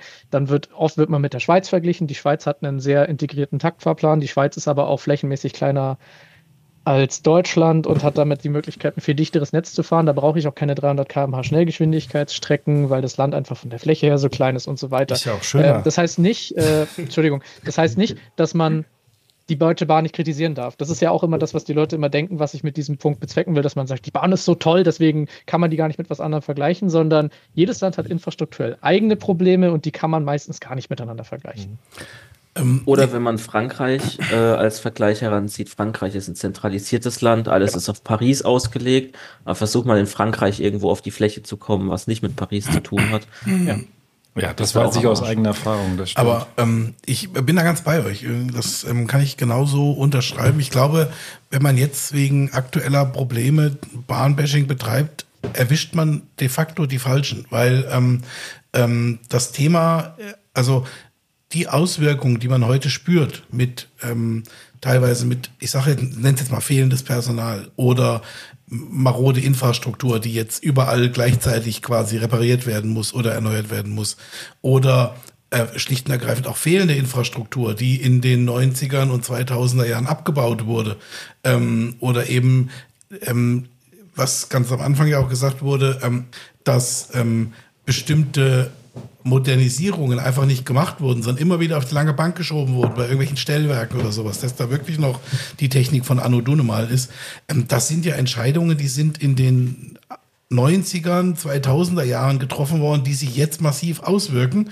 Und im Umkehrschluss, ähm, ich finde das immer auch so putzig, wenn dann irgendein Verkehrs Bundesverkehrsminister oder wer auch immer, also völlig egal, woher der kommt, jetzt dann sagt, so, jetzt kläre ich das aber mal. Also da kann er sich hinstellen, kann in, an die Wand brüllen. Das, das sind Dinge, die kann man nicht innerhalb von einem Jahr oder auch von zwei Jahren irgendwie anpassen, sondern gerade dieser, dieser infrastrukturelle Prozess, also sprich die Bahnstrecken auszubauen, Weichen auszutauschen, diese Dig- Digitalisierung voranzutreiben, um auch zum Beispiel die, die Zugabstände, ähm, also um dann einfach auf, dem, auf der gleichen Strecke äh, in engerem Takt fahren zu können. All, alle diese Dinge, ähm, das wird noch 10, 15, 20 Jahre dauern, bis das überhaupt ähm, einigermaßen umgesetzt ist. Und ähm, das ist, glaube ich, so ein bisschen das Problem. Und das sind aber Probleme, die sind eben in der Vergangenheit gemacht worden. Und das wird immer so ein bisschen vergessen. Also das wird von den, von den Politikern, die es damals entschieden haben, sowieso ganz schnell vergessen. Also und die Parteien, die man dann darauf anspricht, die dann die Verkehrsministerien, äh, das Verke- Bundesverkehrsministerium äh, gestellt haben, das waren ähm, ungefähr 12, 13 Jahre lang die CSU und davor 12, 13 Jahre lang die SPD. Die könnte man dann noch mal fragen, wo denn da die Themen sind und warum sie das seinerzeit anders entschieden haben. Jetzt kann man, muss man auch sagen, und das ist eben auch so ein politischer Wille gewesen in, in Deutschland, ähm, es war halt jahrzehntelang ist das Auto absolut priorisiert worden gegenüber dem, äh, dem öffentlichen Personennahverkehr oder auch dem Schienenpersonennahverkehr, dem Fernverkehr. Immer war Auto, war das goldene Ich würde Kalb. so weit gehen und sagen, das hat sich bis heute nicht geändert. Das hat sich natürlich nicht geändert. Das ist auch, auch kann sich auch jeder an die eigene Nase fassen irgendwie. Ne? Also das ist, ist sozial stark ähm, verinnerlicht von vielen. Also das muss man einfach so sagen. Das ist ähm, äh, zum Teil anerzogen, zum Teil politisch gewollt gewesen. Jetzt so langsam fängt man halt an und jetzt hat man aber das Problem, hatten wir ja ganz am Anfang, auch die Verkehrswende, also einen massiven Ausbau äh, im Angebot kann man machen, wenn man A, das Fahrpersonal hat, B, ähm, das ähm, Fahrmaterial hat, also sprich Züge etc., die wachsen auch nicht auf Bäumen und, ähm, und C, auch Strecken, wo man sie fahren kann. Und zwar auch in gegebenenfalls engerer Taktung. Also ich kann es jetzt hier auf den Strecken zwischen Köln und Bonn, kann ich nur sagen, das ist ausgereizt. Da ist nichts mehr. äh, weil es mir eine Herzensangelegenheit ist, weil ich auch daher komme, muss ich das auch noch anbringen, weil der Güterverkehr ist eigentlich die ganze Achse, auf die man sich noch viel mehr stürzen müsste. Der Personenverkehr, Ja. das ist nur das, was im Öffentlichkeitsbewusstsein, weil man unmittelbar betroffen ist, viel Mhm. größer ist. Aber im Güterverkehr sind die Ausfälle momentan teilweise noch viel schlimmer. Und gerade der Nahgüterverkehr. Also wenn man sich anschaut, welche Firmen zum Beispiel bis vor zehn Jahren noch einen Gleisanschluss hatten, wo man direkt mit den Güterwagen bis in die Produktionshalle fahren konnte, das hat man mit Mora C damals, hieß dieses Programm, hat man schön alles weggespart, weil Mhm. das ist nicht wirtschaftlich. Und diese, dieser Gedanke, gerade im Schienengüterverkehr, über Personenverkehr können wir meinetwegen diskutieren, ob man den vielleicht mit wirtschaftlichem Gewinn betreiben kann, aber der Güterverkehr ist eigentlich so eine Sache, die ähm, fürs Allgemeinwohl einfach nötig wäre. Es wird auch von der Politik, und das ist, wie du schon gesagt hast, völlig egal, welche Farbe da jetzt gerade regiert. Ähm, da wird immer gesagt, Güter müssen auf die Schiene. Und gesehen habe ich davon einfach wirklich noch gar nichts. Das Nee. ist äh, unglaublich, was wir da verschenken an Potenzial, wenn man den Container-Kombinationsverkehr oder Einzelwagenverkehre in Betriebe, die deutsche Stahlindustrie, die hängt an der Schiene. Also als damals der Einzelwagenverkehr äh, reduziert werden sollte, ist nicht die Bahn, sondern da ist die Stahlindustrie, also die Industrielobby, äh, Sturm gelaufen, weil die gesagt haben, ihr könnt uns nicht hier die Mittel für den Einzelwagenverkehr kürzen, weil wir können das ganze Zeug nicht auf der Straße transportieren. Im Gefahrgutbereich gibt es Sachen, die dürfen gar nicht auf die Straße Mhm. und die will auch keiner auf der Straße haben. Ja. Castortransport. Ja, das ist noch das harmloseste. Also ich würde sagen, so, so Chlorsäure oder sowas ist es nochmal Mhm. wesentlich hässlicher. Ja, genau. Das ist einfach, das sind Dinge, die sind ja aus falschen Erwägungen einfach platt gemacht worden und die jetzt wieder aufzubauen ist extrem mühsam. Ich meine, es ist ja auch ein Thema, dass ja der Güterverkehr und der ähm, Schienen, also der Personenverkehr ja oft sich die Gleise teilen müssen. Ne? Und auch das ist ja dann, dann wird es sofort haarig halt. Ne? Also das ist ja, ein Thema, was gefühlt schon seit 50 Jahren irgendwie durch die Gazetten geistert, dass man das eigentlich trennen müsste, weil Ja, auch dafür ist es leider zu spät. Ja, das man, ist rum, ich, Das ne? Eisenbahnnetz vor 100 Jahren Ja. so aufbauen müssen und Ja, jetzt ja. haben wir den Salat. Das Genau. ist tatsächlich, also wer, wer, wer sich das mal anhören will, in dem Podcast Feel the News äh, war das irgendwie tatsächlich jetzt mal über eine gute Stunde Thema vor etwa drei Monaten. Kann ich auch, kann man auch in die Shownotes verlinken.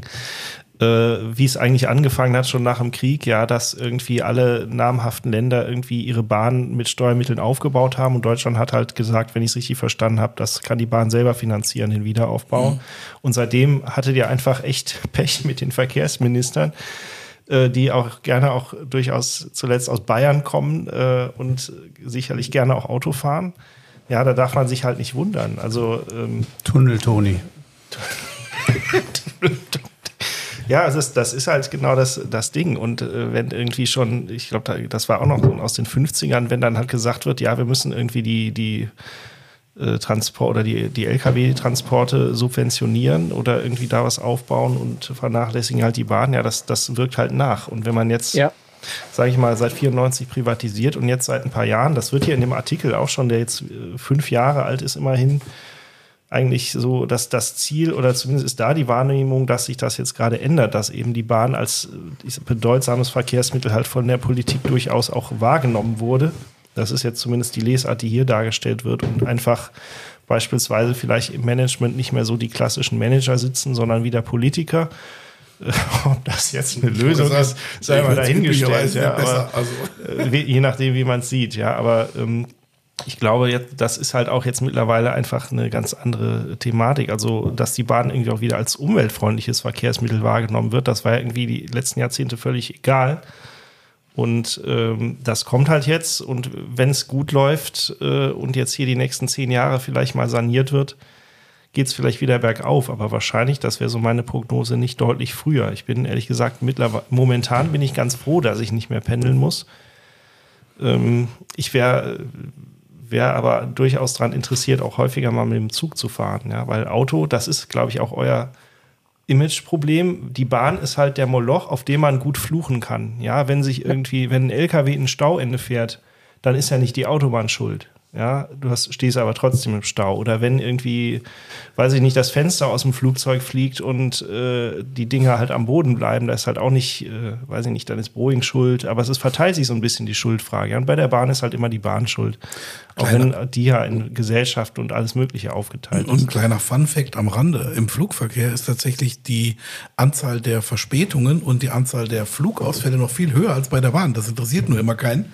Ähm, das ist tatsächlich unternehmensübergreifend. Ja, aber man Das- fliegt halt nicht jeden Tag. Das, genau, Ja, und das stimmt. Das ist nochmal Ja. anders. Und, ähm, aber es ist tatsächlich so. Also da ist ähm, auch mit den Flügen, die ausfallen und also wirklich ersatzlos auch ausfallen. Also Ben, wir haben das auch vor einem Jahr erlebt. Ne? Ja. Also dann kriegst du dann ähm, um Basel. 16 Uhr geht dein Zug. In Flug. Zürich. In Zürich um 16, 16 Uhr geht dein Flug und um 14 Uhr kriegst du eine Nachricht, ja, der äh, Flug entfällt. Ja, da da machst habt, du erstmal ihr, dicke Backen. da habt ihr ja noch Glück gehabt. Also ein Kumpel, der mit mir in Süditalien war, diesen Sommer, der ist ein bisschen später geflogen als ich, der war am Flughafen Köln-Bonn und der Flug stand da verspätet, eine Stunde verspätet, zwei Stunden verspätet und dann kam plötzlich, dann ist er so deleted so auf der, auf der äh, Leinwand, dann war er plötzlich weg von den Bildschirmen und dann ist ja noch das Beste, dann kommt erstmal gar nichts, dann passiert erstmal gar nichts, dann kommt noch nie mal eine Durchsage. Die haben da wirklich noch anderthalb Stunden am Flughafen rumgestanden und rumtelefoniert, äh, bis mal irgendwie klar wurde, ähm, dass sie am nächsten Tag um 6 Uhr morgens von Düsseldorf aus fliegen dürfen. Super. Ja, Ja, also, Träumchen. also äh, Kommunikation, totale Katastrophe und ähm, auch, auch dann hätten sie hätten irgendwie noch Gutscheine für Hotel kriegen können. Da war aber auch keiner, der die verteilt hat und das haben sie dann erst am Hotel erfahren und so.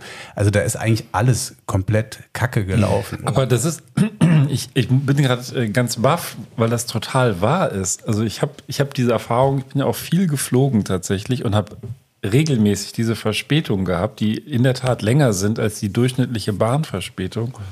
Und ähm, habe noch nie so richtig irgendwie das Flugunternehmen dafür, dafür verantwortlich gemacht, da weil ich immer und dachte, sagt, ja, ja, die müssen das ja auch irgendwie. Flugzeug.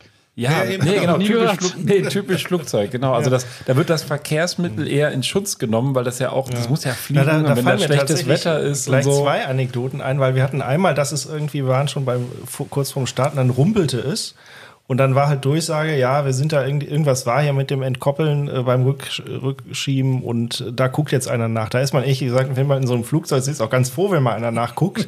ja, aber bei der Bahn, äh, wenn da heißt, ja, da muss jetzt der Techniker ran, da ist man schon gener direkt genervt. Und Ja, das ich- zweite ist mein letzter Fernflug wenn ich mir das gerade einfällt, das ist eigentlich so, das ist so der Bahnhofsklassiker, ja. So kommst halt an, schon fünf Minuten Verspätung. Okay, weißt Bescheid, passt schon. Äh, ne, dann, während man da sitzt, wird es alle fünf Minuten fünf Minuten mehr, ja. Und nach einer Stunde kommt dann die Durchsage, ja, es werden anderthalb Stunden. Ja, und dann, und dann Und, kommt folgende äh, Durchsage. Lass genau. mich ganz kurz abfeuern. Information zu ICE 546 nach Koblenz Hauptbahnhof über Düsseldorf Hauptbahnhof. Abfahrt 18.55 Uhr. Heute circa 160 Minuten später. Passiert. Passiert. Also Nur eine halt- durchschnittliche Verspätung von einem Flugzeug tatsächlich ist gar nicht, also auf dem Flughafen sitzt du regelmäßig die Zeit. Kriegst Ja. halt inzwischen Kohle dafür. Ja, mit der, genau, mit der, mit der Kohle, das ist ein gutes Stichwort. Das vielleicht nur ganz am Rande. Ähm, ähm, mein Kumpel hat aus der ganzen Geschichte noch ein richtig schönes Geschäft gemacht. Ja, wir weil, auch. Weil die ähm, äh, Fluggastverordnung sieht ja gestaffelt je nach Ent- Entfernung, äh, nach Verspätung gestaffelt und auch nach Entfernung äh, gestaffelt Entschädigung pauschal vor. Und ab 1500 Kilometer waren das ähm, 400 äh, Euro pro Person. Und äh, was soll ich sagen, der Flughafen, ich habe es äh, recherchiert im Internet, war 1501 Kilometer entfernt. Das heißt, die haben, die haben 1200 Euro gekriegt äh, dafür, dass sie einen halben Tag später im Urlaub waren. Ja. Aber ich meine, Erstattung kriegst du ja bei der Bahn auch. Also Ja, ja, das auch. klappt Ja, vor allen Dingen bei, der, auch bei gut. den Fahrgastrechten, das ist ein ganz interessantes Thema. Die sind ja leider jetzt zum letzten Jahr EU-seitig irgendwie aufgeweicht worden. Ich habe die Details jetzt nicht mehr im Kopf. Das ist aber grundsätzlich das Thema, warum wir so wenig grenzübergreifenden Fernverkehr tatsächlich haben. Weil im Flugverkehr ist es ja so, wenn jetzt dein Flug, also ich bin kein Flieger, ich kenne mich da nicht so aus, aber äh, rechtlich gesehen weiß ich, wenn man jetzt irgendwie, sagen wir, ich habe einen Flug irgendwo hin und dann äh, müsste ich umsteigen zum Beispiel in einen anderen Flieger. Und wenn dann jetzt das Flugzeug zu spät ist, dann wird erstmal deine Fluggesellschaft von deinem äh, gekauften Ticket dafür verantwortlich gemacht, dich jetzt irgendwie in ein Hotel zu packen oder dir einen Anschlussflug zu besorgen. Äh, bei der Bahn ist das einfach nicht so. Wenn ich jetzt mit dem ICE nach Paris fahre und von Paris möchte ich nach Barcelona. Das ist eine Verbindung, die bin ich mal gefahren. Und wenn dann jetzt der ICE zu spät war, dann sagt die französische Bahn, die den TGW betreibt, zu mir, ja, ist doch nicht unser Problem. Also bist ja zu spät gekommen, ne? Blöd gelaufen, kaufst dir eine neue Fahrkarte. Und wenn man das alles ein bisschen reformieren würde und gerade das Nachtzuggeschäft in Europa wieder mal richtig hochfahren würde, da bin ich ja ein Riesenfan davon. Ich verstehe das bis heute nicht, warum wir in Zeiten, wo wir über Kurzstreckenflüge verbieten, äh, was meiner Meinung nach gerechtfertigt ist, ähm, dann sollte man aber auch vielleicht mal sagen, so ein Nachtzug von München nach Paris, von München nach Barcelona, das gab es alles mal. Es ist irgendwie nicht so, dass man sagt, was geht nicht, ist kompliziert. Das ging, das ging alles mal, aber hat man alles eingestellt zugunsten von stark subventionierten Kurzstreckenflügen. Aber ähm, bei den Nachtzügen ist da jetzt so, dass die ÖBB da eingestiegen ist. Die haben In ja auch, Deutschland hat die ÜBB das die haben komplett die ganzen übernommen. Strecken ja. übernommen ne, und ähm, sind auch da durchaus, ähm, also österreichische Bundesbahn quasi, und die Ja. sind da auch durchaus aktiv und ähm, wittern da auch ein Geschäftsmodell. Also die wollen da auch Absolut. Geld mit verdienen und bieten das auch wirklich an. Also das ist nicht nur jetzt dann, was weiß ich, Hamburg-Wien, sondern auch eben noch andere Strecken. Ja. Und ähm, die scheinen da ernsthaft in dieses Geschäft einzusteigen. Das ist ja auch erstmal in Ordnung. Also wer es dann am Ende des Tages macht, also wer den Zug fährt, in Anführungsstrichen, welches Unternehmen den Zug betreibt, ist ja äh, aus, aus Nutzersicht erstmal sekundär, sage ich jetzt mal vorsichtig. Ne? Also ähm, wenn es Ja, denn es ist halt insofern interessant, äh, welche Fahrkarte man dann wo zu kaufen Genau. wo die gilt und Das- wo man seine Rechte einfordern das kann. dann das Deswegen würde ich ja Ticketing, da, ne? genau. Also das, genau, dass das eben alles vereinheitlicht wird, Genau. ebenso wie es bei der Fliegerei auch geht, weil da kann ich mir ja über flüge.de auch irgendwie drei Verbindungen mit drei verschiedenen verschiedenen Airlines buchen und trotzdem kann ich mir dann bei jedem mein Geld zurückholen und bei der Bahn wird das dann schon wieder so ein Flickenteppich. Ich meine, auf einer regionalen Ebene hat man das ja schon. Da gibt es jetzt hier Mhm. auch NX und wie sie alle heißen. Und ähm, ähm, Ja, und es gibt ja auch noch, äh, hat ja mein Sohn, also für euch, mein Sohn ist 19, mein ältester, ähm, der hat jetzt im Herbst Interrail gemacht, das erste Mal, Mhm. und fand Sehr das schön. so geil, Ja. dass er das jetzt im Sommer, da, wenn er sein Abi hat, gleich wieder macht. Ne? Und dann geht er wieder Sache, ja. so durchs Baltikum fahren. Und das hat da wirklich bei ihm alles geklappt. Er meinte, der ist so die Ost, Osteuropa-Route, sage ich mal, über Berlin, Breslau, da hatte ich ihm empfohlen, weil das einfach auch günstiger ist für so einen 18, damals 18-Jährigen mit den Hotels. Und er sagte, die Züge waren alle pünktlich, es hat alles, hat alles super geklappt. Und das kannst du dann über eine App immer dir dann da äh, buchen und kriegst eine Fahrkarte von dem, von dem jeweiligen Betreiber äh, dann zugeschickt in die App rein. Das wird Also- sogar demnächst noch komfortabler. Hier, äh, der äh, in Frankreich wird nämlich jetzt ab 24 der Flexi getestet. Der Flexi. Das ist ein kleiner Minizug und die SNCF ist auf die Idee gekommen, wir bauen mal so einen Minizug. Das ist irgendwie so die Größe, sieht schon fast aus wie so ein kleines Büsschen auf Schienen und äh, das Ding hat halt auch Autoreifen und kann am Bahnübergang auf die Straße abbiegen. Ja, dann haben Und die wir eine sich 100 Jahre gedacht, alte ne? Technik wieder bei den Schienen. Genau, Das gab es auch schon mal. Das habe ich dann hinterher auch festgestellt. Also bei der Bahn tatsächlich konkret, da ist es aber irgendwie damals irgendwie gescheitert. Wahrscheinlich ist halt heutige Technik vielleicht auch ein bisschen elaborierter als damals. Ne? Da waren ja schon Omnibusse ein bisschen schwerfälliger. Bin, ich bin gespannt, wie es wird. Also ich werde mal gucken, ob, da, ob man da noch mal was von Ja, hört. aber- aber nur noch mal, also Na, der das so- Gedanke ist, das sind so Mini, so fast wie so ein Ruftaxi. Äh, und der Plan ist wohl so ne Nebenstrecken, die sich eigentlich nicht lohnen, damit wieder zu beleben. Und wenn du dann schon auf der Nebenstrecke fährst, kannst du auch direkt bis zur Haustür quasi oder weiß ich nicht in Aber das, du wirst gefahren von du jemandem. wirst gefahren. Ich weiß, ich, das, das las ich jetzt irgendwie. Das steht ja nicht drin. Äh, Ich kann aber gern mal nach, nachforschen, ob das Ding automatisiert fährt. Auf der Schiene kann ich mir das vorstellen, aber, äh, auf dem, spätestens auf der Straße ist es, glaube ich, Ich muss einer sitzen. Moment, wo der auf die Straße, also dieses Mhm. autonome Fahren, das ist ja alles noch schön und gut, aber ähm, gerade bei den Straßen, das gibt's ja schon in einigen Mhm. Ecken, wo das dann so probiert wird, da fährt dann so ein Kleinwagen, Kleinstwagen mit 7 km/h durch die Fußgängerzone und vorne sitzt noch einer drin, der nicht lenkt, aber der im Prinzip aufpassen muss, dass das Fahrzeug keinen Mist baut. Und ähm, oder es läuft einer vorne weg oder hinten drauf und ja, das, da ist noch, ich glaube, da ist noch ein bisschen Ja, aber ich bin mal gespannt. Vielleicht, wird. vielleicht also das können wir Fass können wir ja trotzdem äh, mal aufmachen mit dem autonomen Fahren. Mhm. Das ist auch noch mal ein Thema für sich. Das wird euch ja, das ist ja, glaube ich, auch so jetzt so äh, die Beleidigung, die wahrscheinlich morgen wieder kommt, äh, dass die Wie Leute oft jetzt nicht ich erwarten das können. auf ne? Reddit schon gelesen habe. Das Ja. mit den Streiks hat sich eh in fünf Jahren erledigt, dann sind wir sowieso automatisiert. Das habe ich Das schon hieß so es schon vor fünf gelesen. Jahren. Ja, ja, genau. Das höre ich alle fünf Jahre wieder, ja.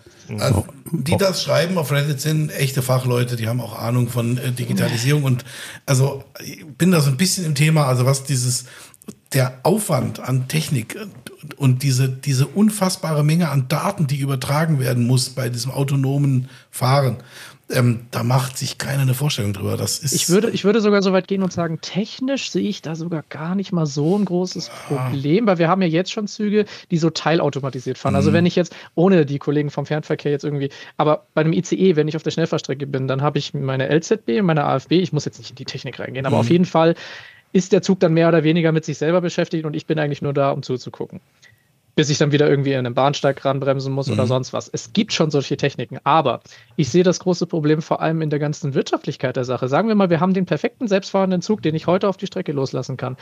Da muss ja trotzdem erstmal ein Prüfverfahren gemacht werden und in der ganzen Übergangszeit muss doch eigentlich ein voll ausgebildeter Lokführer sowieso vorne sitzen, der sich das anguckt, weil in dem Moment, wo der Regelbetrieb nicht mehr funktioniert, muss es eh wieder von selber gefahren werden. naja. Das heißt, da haben wir dann so eine Übergangsphase, wo ich den voll ausgebildeten Lokführer bezahlen und da draufsetzen muss, während ich den noch teureren Zug habe. Mhm.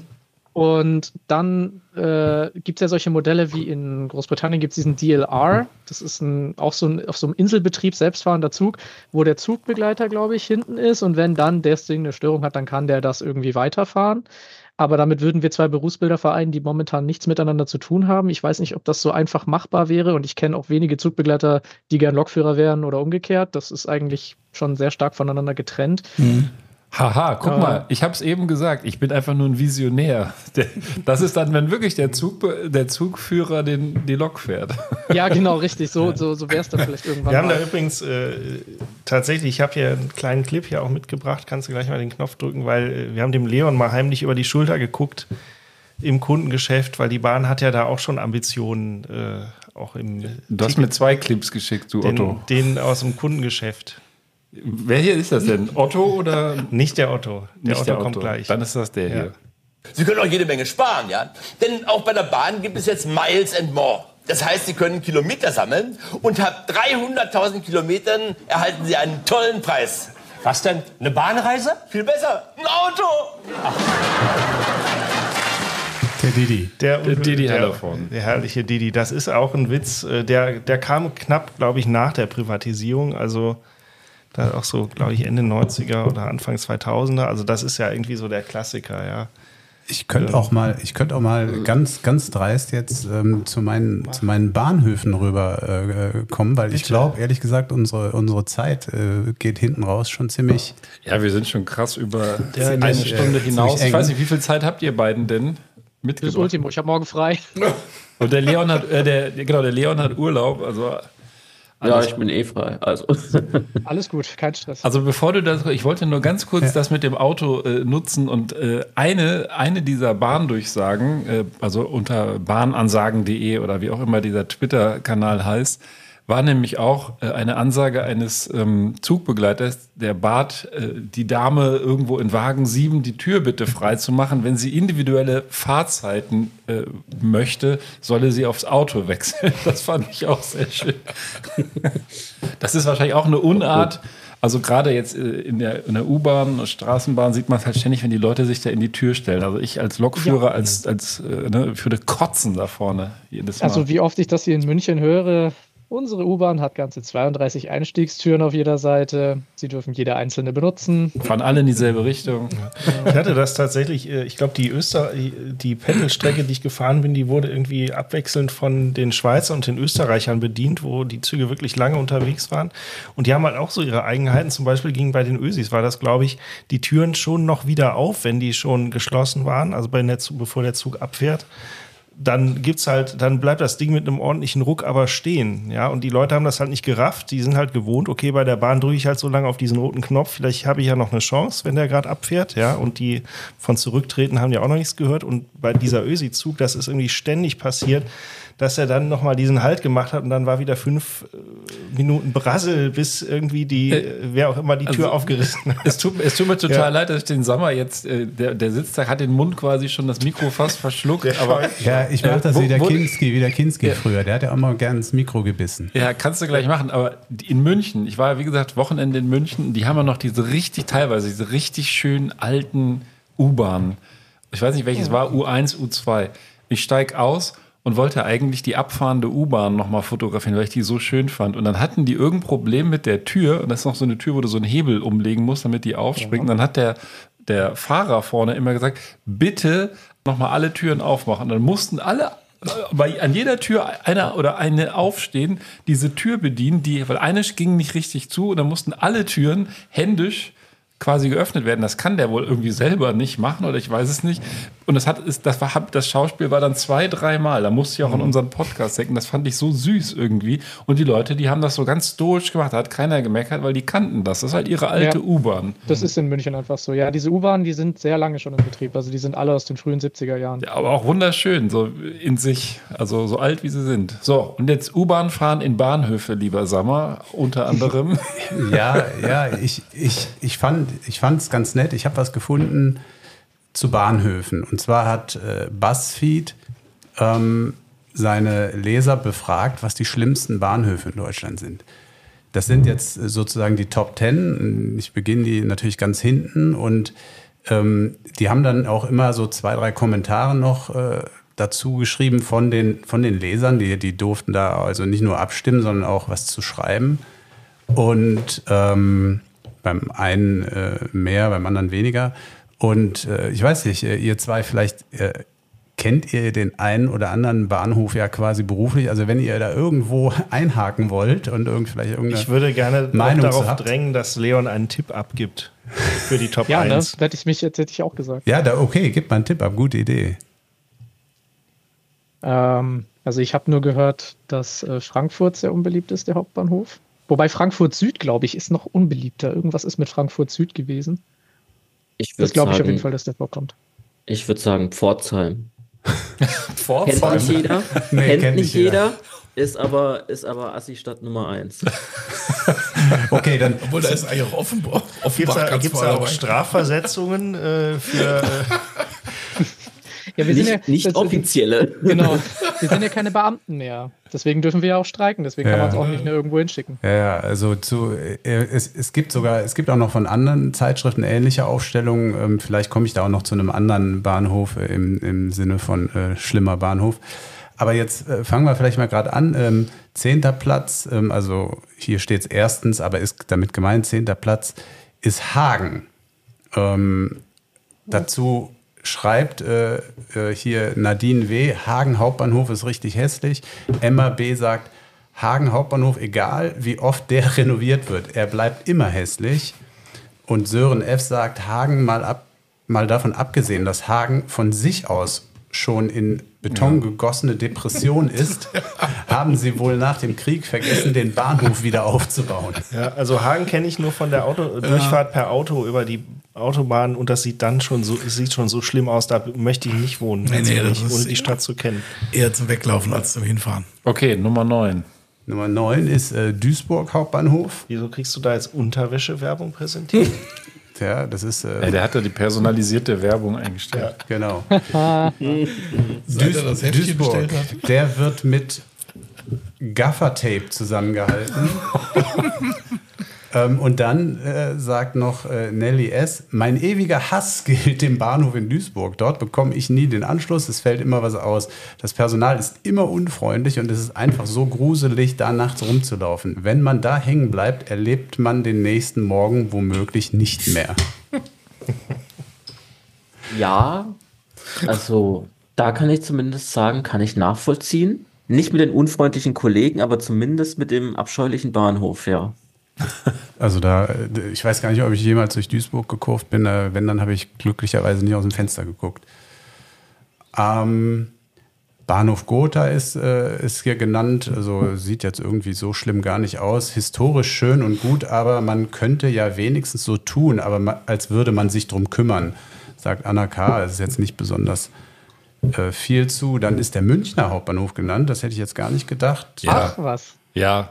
Da also ich war, ich war da am Sonntag, ich finde den, der ist halt, der kann wahrscheinlich was, aber der ist ja wirklich, der sieht, der sieht, der ist überhaupt nichts äh, stimmig an dem Ding. Völliges Mhm. Chaos, überall Baustelle, äh, also Ja gut, die Baustellen jetzt sind halt wegen diesem ganzen zweiten Stammstreckenprojekt. Ja. Äh, da ist ja die halbe Bahnhofshalle weggerissen worden und seitdem ist es tatsächlich, ich muss sagen, am schlimmsten ist, dass eben äh, diese Baustelle da in dem Ja. Fahrgastvorraum, dass die da ihre Bau Baugeräte irgendwie mitten in der Halle lagern. Ja, ja, halt genau. Die Das ist der so, Fläche irgendwie es ist hat. zugig Das wie ist schon Sau. merkwürdig. Also eigentlich mag ich Sackbahnhöfe sogar gerne, aber es ist irgendwie. Also George, Ja, George S. nicht. sagt ganz einfach nur furchtbar und widerwärtig dazu. Ja, und, und die Gegend ist natürlich auch nicht die schönste von München. Also der, der, äh, den hatte ich auch vorhin gemeint, bevor ich losgelegt hatte, der zumindest optisch für mich, also zu, vielleicht ist das Foto ungünstig, aber unfassbar ist, schon fast, unfassbar ist, das ist hier jetzt fünfter äh, von unten gesehen, äh, Ludwigshafen Hauptbahnhof. Oh. Das wäre jetzt noch mein zweiter Guest gewesen. Ja, den, Also, äh, unfassbar, oder? Aber auch wieder so eine Stadt, der ich jetzt einfach unterstelle, dass die auch nicht die schickste ist. Ja, Industrie, glaube ich. Ludwigshafen, Ludwigshafen hat ja die BASF. Ich wollte gerade sagen, das ist doch einfach nur eine Raffinerie. Wurde im. Zweiten Weltkrieg Das halt Leverkusen des. Südens. Also ich kann, ich kann nur für die, für die Zuhörer, die das ja nicht sehen, das Bild, also ich empfehle natürlich die Shownotes, aber da ist einfach irgendwie nur Beton zu sehen, nicht so dieses typisch äh, Bahnhofmäßige, so wo man irgendwie so in der Mitte großen Eingang, irgendwie äh, spitzes äh, Giebeldach und keine Ahnung was, Okay. sondern das ist irgendwie, das sieht aus wie eine abgesägte Platte, irgendwie so. Äh, Das, der, der Bahnhof ist ja auf zwei Ebenen. Du hast Gleise unten, dann hast du eine Bahn, dann hast du eine Brücke quasi drüber, das im Bahngleis und über dem Ganzen, man könnte sagen, perfekt zu der Zeit, wie es gebaut wurde, die Straße nochmal über dem Bahnhof drauf, eine große Schnellstraße. Das ist eine Straße, das Platte. ja, das erklärt so ein bisschen was, weil das Verrückt. sieht so aus, als ob irgendwie über dem Bahnhof noch irgendwie eine Brücke Das langläuft ist eigentlich oder so. so. die perfekte Demütigung. Ja, wir hatten ja schon das Thema autolastige Verkehrsminister. Genau, die bauen ja noch eine Kollege Straße. Wie gesagt, dass der, der Ludwigshafener Bahnhof sieht aus wie, wie die Leute, die in Transport Fever 2 solche, solche riesen Bahnhöfe aufeinander bauen. Genauso sieht das aus. Ja. Ja, okay, Ludwigshafen war das. Ähm, dann machen wir Dortmund noch schnell.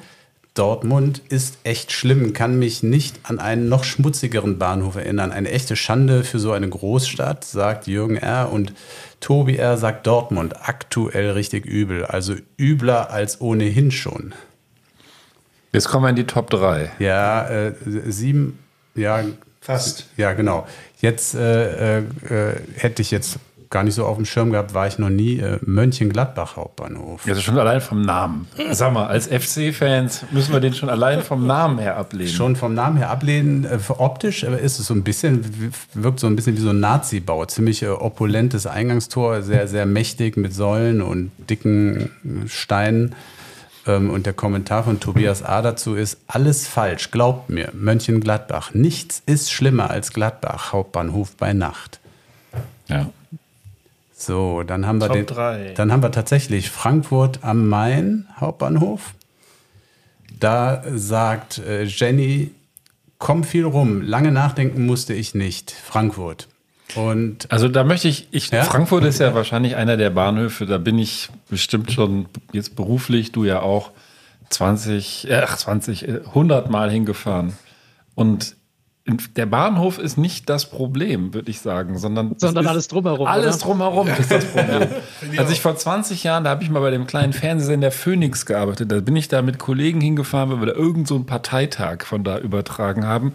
Da haben die sich immerhin noch auf offener Straße die Spritzen in den Arm gerammt. Da, da haben sie jetzt in der, in der Nidderstraße eine, äh, eine Verrichtungsstube gemacht. Da können die dann dahin gehen. Aber trotzdem, es ist wirklich das, das Klientel drumherum. Der Bahnhof baulich ist gar nicht so Finde ich hässlich. jetzt auch nicht so schlimm. Da bin ich auch öfter. Ich finde den jetzt Ja. auch so im Rahmen. Aber äh, das, also das Umfeld, das ist nicht schön da. Das stimmt schon. Ich Okay. meine, Ja. also ich kann mal sagen, zumindest als jemand, der am Bahnhof arbeitet, es ist halt oft, manchmal auch der Bahnhof an sich, aber oft ist es halt auch die Kundschaft, die halt das Ganze runterzieht, Ja, das wenn ich, überall ja. liegen gelassen wird und alles Mögliche.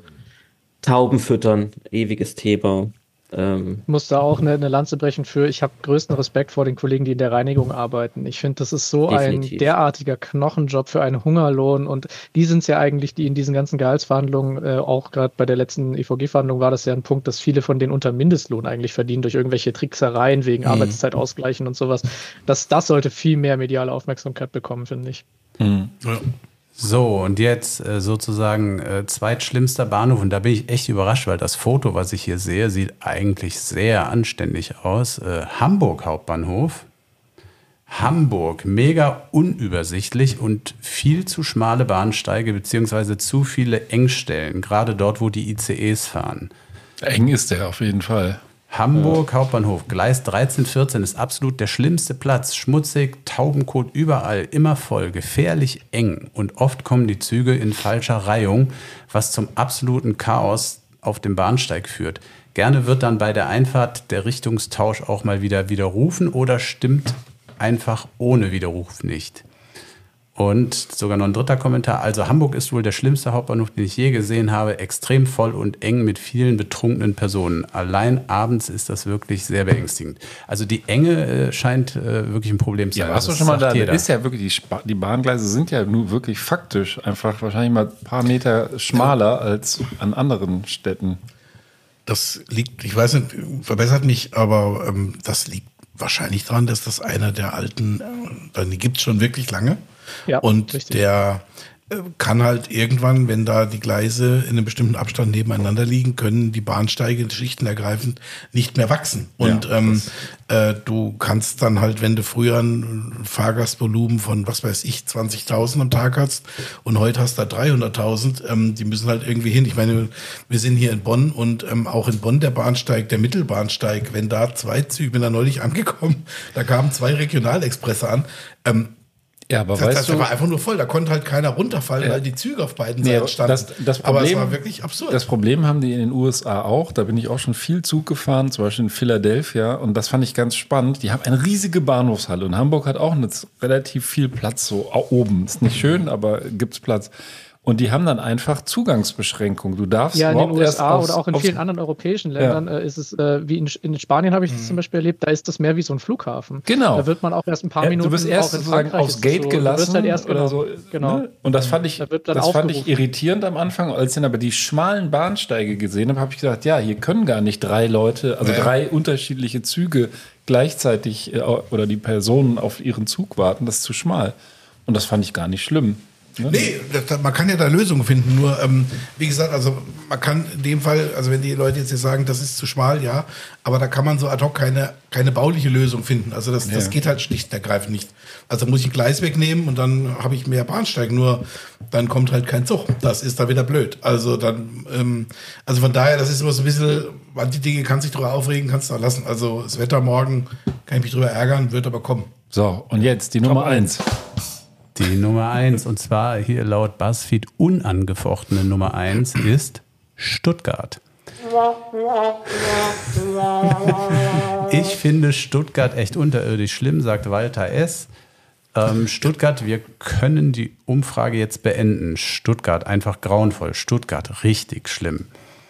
Ja, also Stuttgart hat wohl. Unterirdisch Stuttgart passt ja, das soll ja kommen, ne? Also ich meine. Soll, soll ja kommen, äh, äh, um ein Vielfaches teurer als, als geplant. Es ist. Ähm, ein, ja, Also- ich, ich finde ich find, also Stuttgart 21, ich finde das schon eine ziemlich fragwürdige Kiste, alles in allem. Also als Badner muss ich hier mal eine Lanze brechen für, für meine schwabisch, schwäbischen Feinde. ähm, bevor mit dem ganzen Stuttgart 21 Umbau angefangen wurde, war der Stuttgarter Hauptbahnhof, fand ich ihn ziemlich nice. Aber jetzt halt muss man ewig weite Umwege laufen, wenn man von Mhm. der von den Bahnsteigen zur S-Bahn will oder zur Straßenbahn runter will, muss man halt mittlerweile fünf, fünf oder zehn Minuten laufen und das ist halt Albtraum. Das ist ja ähnlich vielleicht- wie in vielleicht- München. Das liegt wahrscheinlich einfach vorrangig auch an den ganzen Baugeschehen einfach Ja. natürlich. Ja. Ja, klar. Das wäre jetzt meine Frage gewesen, weil, also ich meine, ich habe jetzt, bin den ganz aktuellen Stand, weil das Thema ja auch so ein bisschen aus dem, aus dem, wie soll ich sagen, aus der bundesweiten Öffentlichkeit rausgerutscht ist mit Stuttgart 21, aber wann soll es denn fertig werden? Also bezieht sich das 21 jetzt auf 2021? Das hätten wir ja schon gehabt quasi. Ähm, oder ähm, weiß da jemand? 21. Jahrhundert. Ja, genau. Ist ja noch ein bisschen. Ich kann, ich kann da die, die Folge von der Anstalt empfehlen zum Thema Stuttgart 21. Die haben das super aufgearbeitet. Da Ah, muss okay. man eigentlich nichts weiter dazu sagen. Die schiefe Haltestelle.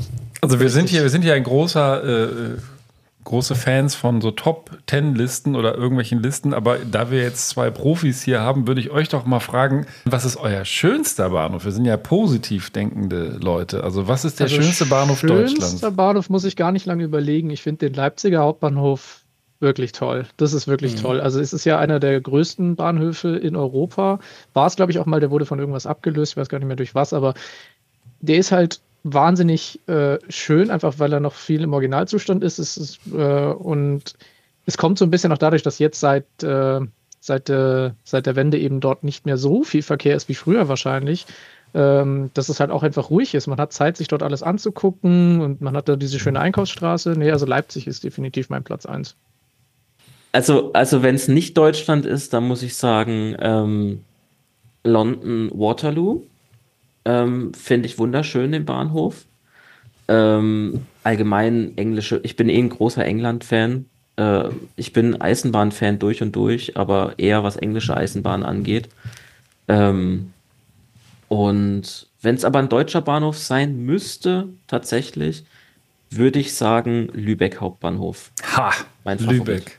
Das wäre auch mein Favorit, aber das ist eher, weil meine Großeltern da wohnten früher. Also ich muss hier aus äh, äh, lokalen Gründen noch sagen, ich habe auch eine ähm, Auswertung gesehen von einer anderen äh, Online-Zeitschrift, die ähm, hatte als hässlichsten Bahnhof Bonn ausgewählt und hatte ein Foto von dem damals äh, ähm, noch halbwegs vorhandenen, aber schon eingerissenen Bonner Loch, ähm, das direkt vor dem Bahnhof liegt.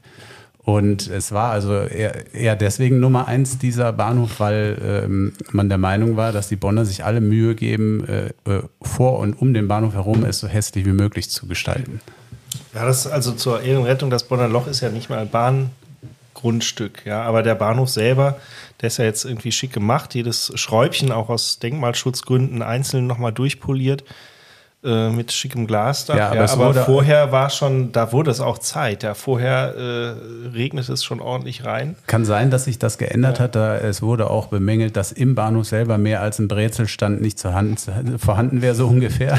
Nee, das hat sich aber geändert. Also der ist schon ähm, da ein bisschen mehr up to date und unten gibt es jetzt so eine ganze äh, ja, Foodstraße da mehr oder weniger und ähm, also da ist schon ein bisschen, bisschen was rausgeholt worden. Aber wie ich eben sagte, also die Bahnsteige, also gerade der Mittelbahnsteig, ähm, der ist, ist am Limit.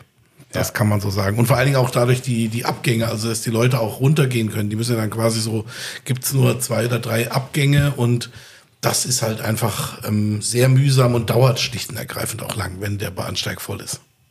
Problem ist halt, wie du vorhin schon gesagt hast, dass die ganzen Bahnhöfe zu Zeiten gebaut wurden, wo noch nicht an solche reißenden Ja. Zahlen gedacht wurde. Und jetzt hat sich halt das bauliche Umfeld um den Bahnhof geändert und oft ist, wie im Falle Hamburg, gar kein Platz mehr, um mehr Gleise dahin zu setzen.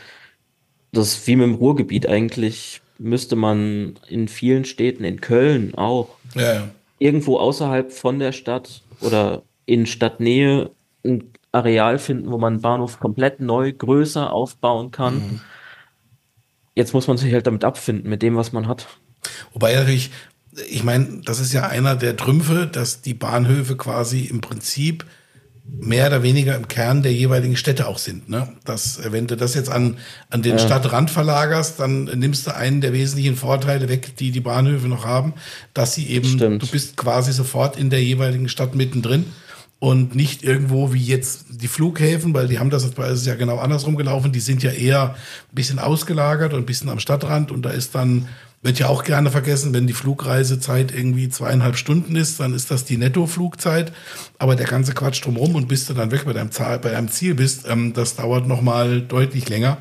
Ähm, Also ich, ich äh, wenn ich beruflich unterwegs bin, dann ist das für mich tatsächlich ein Argument, auch regelmäßig meine, meine Reisestelle da zu bitten, mir tatsächlich den Zug Ja. zu, zu buchen. Hat auch uneigennützig das Motiv, dass ich dann immer die Bahncard bezahlt bekomme. Und wenn ich bestimmte Kilometer überschreite oder, oder Geld wieder reinhole. Aber ich finde es auch tatsächlich angenehmer. Also München ist so ein Beispiel. Nach München kannst du ganz schnell fliegen. Dann fährst du auch noch mal eine Stunde da rein. Ja. Dresden auch. Genau. Bist auch Ja. noch mal ewig Hast du den unterwegs. und so. Stäuber auf deinem Board? Ja, leider nicht, aber mit der S-Bahn, ja, der legendäre Stäuber. In den Bahnhof rein direkt oder in den Flughafen? Wie war das? Mit, mit dem zehn Transrapid. Minuten Ja. Von München äh, in die. ja, Ähm, ihr habt jetzt alle wenigstens einen Artikel. Wir sind krass. Also ich glaube, wir haben nie so eine äh, so eine kurzweilige äh, äh, Talkrunde hier gehabt. Also ihr seid Top-Gäste. Ja, schon auch äh, legendär. Aber ich möchte wenigstens einen meiner angeteaserten Sachen noch auflösen und überlege mir dann auch noch eine Frage an euch. Denn in Düsseldorf wurde ein Typ ähm, verurteilt wegen Schwarzfahren. Der war 21 Mal schwarz gefahren in einem Monat und ist dann vor Gericht gelandet, musste 9500 Euro zahlen. Und jetzt frage ich euch mal, was vielleicht mit dieser notorischen Schwarzfahrerei, wie kriegt man das hin, bei 30 Tagen im Monat 21 Mal erwischt zu werden beim Schwarzfahren? Sehr Ja. viele Kontrolleure im Zug. Also, Ich Es meine, kommt ja auch darauf an, mit was. Also ich meine, in vielen Zügen ist ja einfach standardmäßig immer Zugpersonal und wenn man da dann systemisch schwarz fährt. Ja, das der ist, der ist mit Nachtzügen, den eben erwähnten Nachtzügen der Deutschen Bahn, also hier gab es wohl noch welche, ist er immer ein Ja, Nachtzug aber da hat ja sogar jeder Wagen einen eigenen Schaffner. Also das ja. ist ja also war, war wahrscheinlich nicht clever. Also ich sag mal, hinter, das ist ein arbeitsloser Ingenieur gewesen. Also kein, äh, nicht, nicht irgend so der, der ähm, gemeinhin, das kennt man hier zumindest auch die, die Drogenabhängigen, die pendeln immer zwischen, zwischen Bonn und Köln und pendern da halt in der Bahn. Das ist eine Stunde, das ist traurig und äh, stört dann wahrscheinlich auch viele andere Fahrgäste, aber das ist halt ähm, Usus. Und der hat es im Endeffekt ähnlich gemacht. Der hat seinen Job bei einer französischen Firma als Ingenieur verloren und dementsprechend war er in der französischen Arbeitslosenversicherung, die vielleicht anders als die deutsche, weiß ich nicht, nur sehr unregelmäßig diese Ersatzleistungen gezahlt hat. Er ist schlicht und ergreifend kein Geld mehr gehabt, hat seine Wohnung verloren in Neuss und wusste sich nicht mehr anders zu helfen, ähm, als nachts in Nachtzug zu steigen. Natürlich ohne Geld für die Fahrkarte. Und ist dann da. Im Nachtzug muss man, ich, also ich zweifle das nicht an, aber ich finde das Wahnsinn, weil im Nachtzug musst du dir ja, du hast ja ein reserviertes Abteil, das ist ja wie ein Hotel eigentlich. Ja. Gut, klar, du kannst dich natürlich in diesen Liegewagen, da wo halt keine richtigen Betten drin sind oder so, irgendwie reinsetzen, aber wie gesagt, im Nachtzug, da ist ja Zugpersonal immer drauf, was jema, immer durchgeht. Mhm. Also das ist ja einfach nur Verzweiflung letzten Endes gewesen, anders kann ich es Ja, ja, das war verzweifelt und der hat dann auch vor Gericht sich äh, entschuldigt und dann, wie gesagt, deswegen sagte ich ein bisschen eine traurige Geschichte. Der Richter hat seine Einsicht auch äh, mildernd berücksichtigt und ja, ich weiß nicht, dieses Thema, das Klientel, das Klientel, was nicht unbedingt Bahn fahren möchte, aber was sich an und um Bahnhöfe herum auch aufhält, das ist doch wahrscheinlich, äh, Leon, gerade für dich so wirklich ein großes Problem, ne? Weil, also, wie wird man dem Definitiv. her? Also ähm, das Problem ist, ähm, bei uns gibt es verschiedene Arbeitspläne. Entweder man ist nur in einem großen Bahnhof unterwegs oder man ist Springer und ist auch an kleineren Außenbahnhöfen unterwegs. Ich bin zum Beispiel so ein Springer. Und an diesen Außenbahnhöfen ist man oft der Einzige, der einzige Servicemitarbeiter. Vielleicht gibt es dann noch ein Reisezentrum, manchmal nicht. Ähm, oder es hat zu.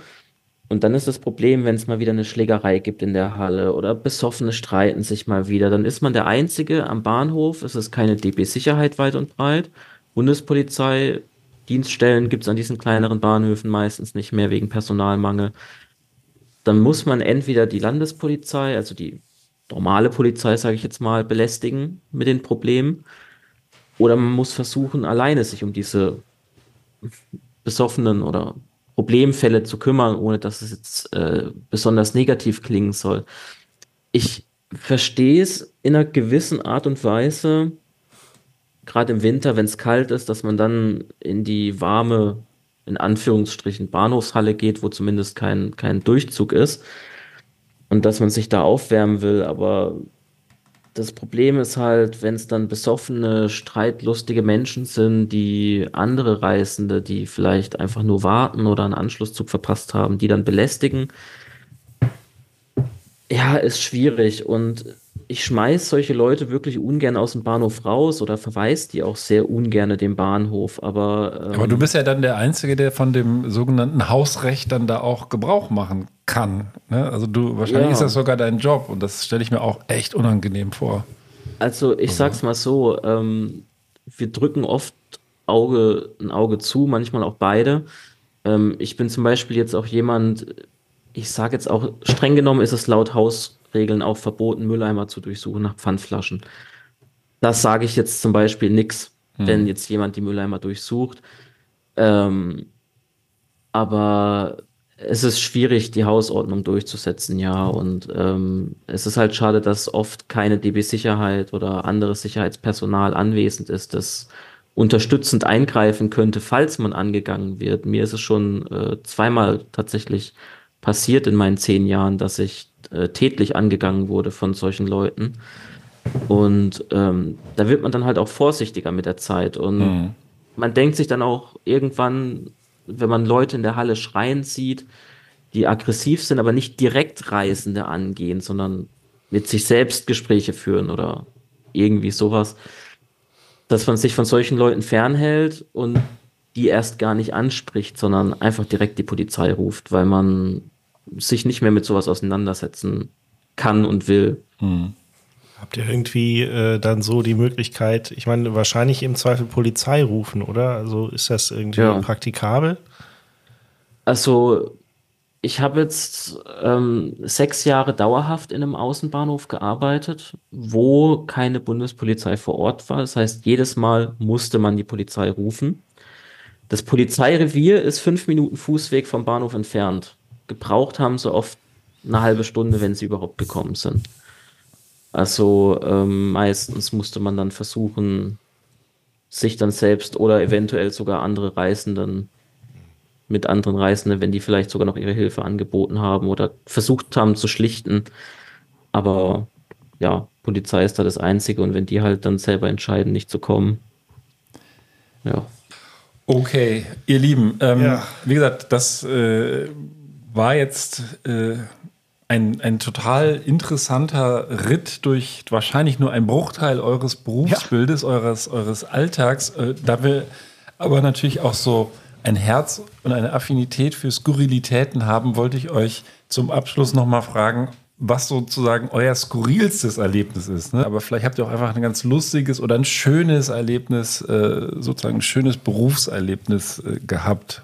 Vielleicht auch, dass einfach mal einer sich bedankt hat für irgendwas. Ich erlebe das immer wieder, wenn man sich bei Leuten, bei uns im, im, Laden, wenn man der IT mal sagt, dass sie nicht so scheiße ist, wie alle immer sagen, dass sie sind, sondern dass sie auch irgendwas gut gemacht haben, dann freuen die sich jedes Mal total. Also, habt ihr da so irgendein so Erlebnis, eine Anekdote oder irgendwas für uns, was ihr, die ihr teilen möchtet? Also, ähm, es kommt tatsächlich selten, aber es kommt vor. Ähm, ähm, einmal hatte ich es in äh, meiner damaligen Außenstelle. Da habe ich tatsächlich äh, ein Weihnachtsgeschenk bekommen von einem Dauerpendler. Ähm, eine Flasche Behrensen. Mhm. Ähm, ich glaube, Johannisbeer war das. War auch das erste Mal, dass ich das getrunken habe, war auch sehr lecker. Skurrilstes Ereignis. Ähm, mich hat mal ein Reisender beschuldigt, ähm, wir würden extra dafür sorgen, dass die Züge Verspätung haben, damit die Leute sich mehr im Bahnhof kaufen und die Bahn dadurch noch mehr Geld verdient. Ah, da, da, der war ja was ganz Großem auf der Spur. Oh ja. Der, nee, der, der Andi Scheuer, der hat ja auch bekanntlich ja auch Leute rausgeschickt, die dann im Bahnhof äh, pöbeln. Ne? Tunnel Toni. ja. Ich habe mir das Problem, dass ich, dass ich, ja, ich muss filtern, es ist so viel. Ja, das habe ich auch gerade. Das kann man alles, das kriegt man gar nicht alles auf eine Kuhhaut. Das ist, äh, das sind immer wieder so Kleinigkeiten, also worüber man sich immer freut, also wenn, wenn man Lokführer ist oder sowas, wenn dann Kinder kommen oder so, das ist immer das Schönste, weil darf ich mal die Lok sehen oder sonst was, da fühlt man sich noch so ein bisschen wie ein Pilot, als mhm. das noch so, das ist noch, weil diese, dieser romantisierte Eisenbahnerberuf, das ist weniger geworden, viel, viel weniger, weil ich bin auch so ein, so ein Eisenbahnerkind gewesen und Bahn ist toll und deswegen bin ich jetzt auch in dem Beruf, aber das wird irgendwie immer weniger, habe ich den mhm. Eindruck. Ähm, wenn das mal ist, ist das immer wieder schön und auch Fahrgäste sind so nett. Ich habe es immer mal verglichen mit ähm, eine Kollegin aus dem Einzelhandel hat mir das mal gesagt. Das Problem ist halt, man erinnert sich, wenn man an einem Tag einen so jemanden hat, der einen richtig angeht, dann denke ich den Rest des Tages leider nur noch über den Typ, der mich angepöbelt hat nach und nicht über die hundert netten Leute, die mit mir ganz tolle Gespräche hatten, sondern da prägt sich immer so die Negativität ein. Mhm. Deswegen äh, äh, gebe ich mir aber Mühe, wenn irgendwas ganz Tolles ist, dass ich das dann extra so versuche mir einzuprägen.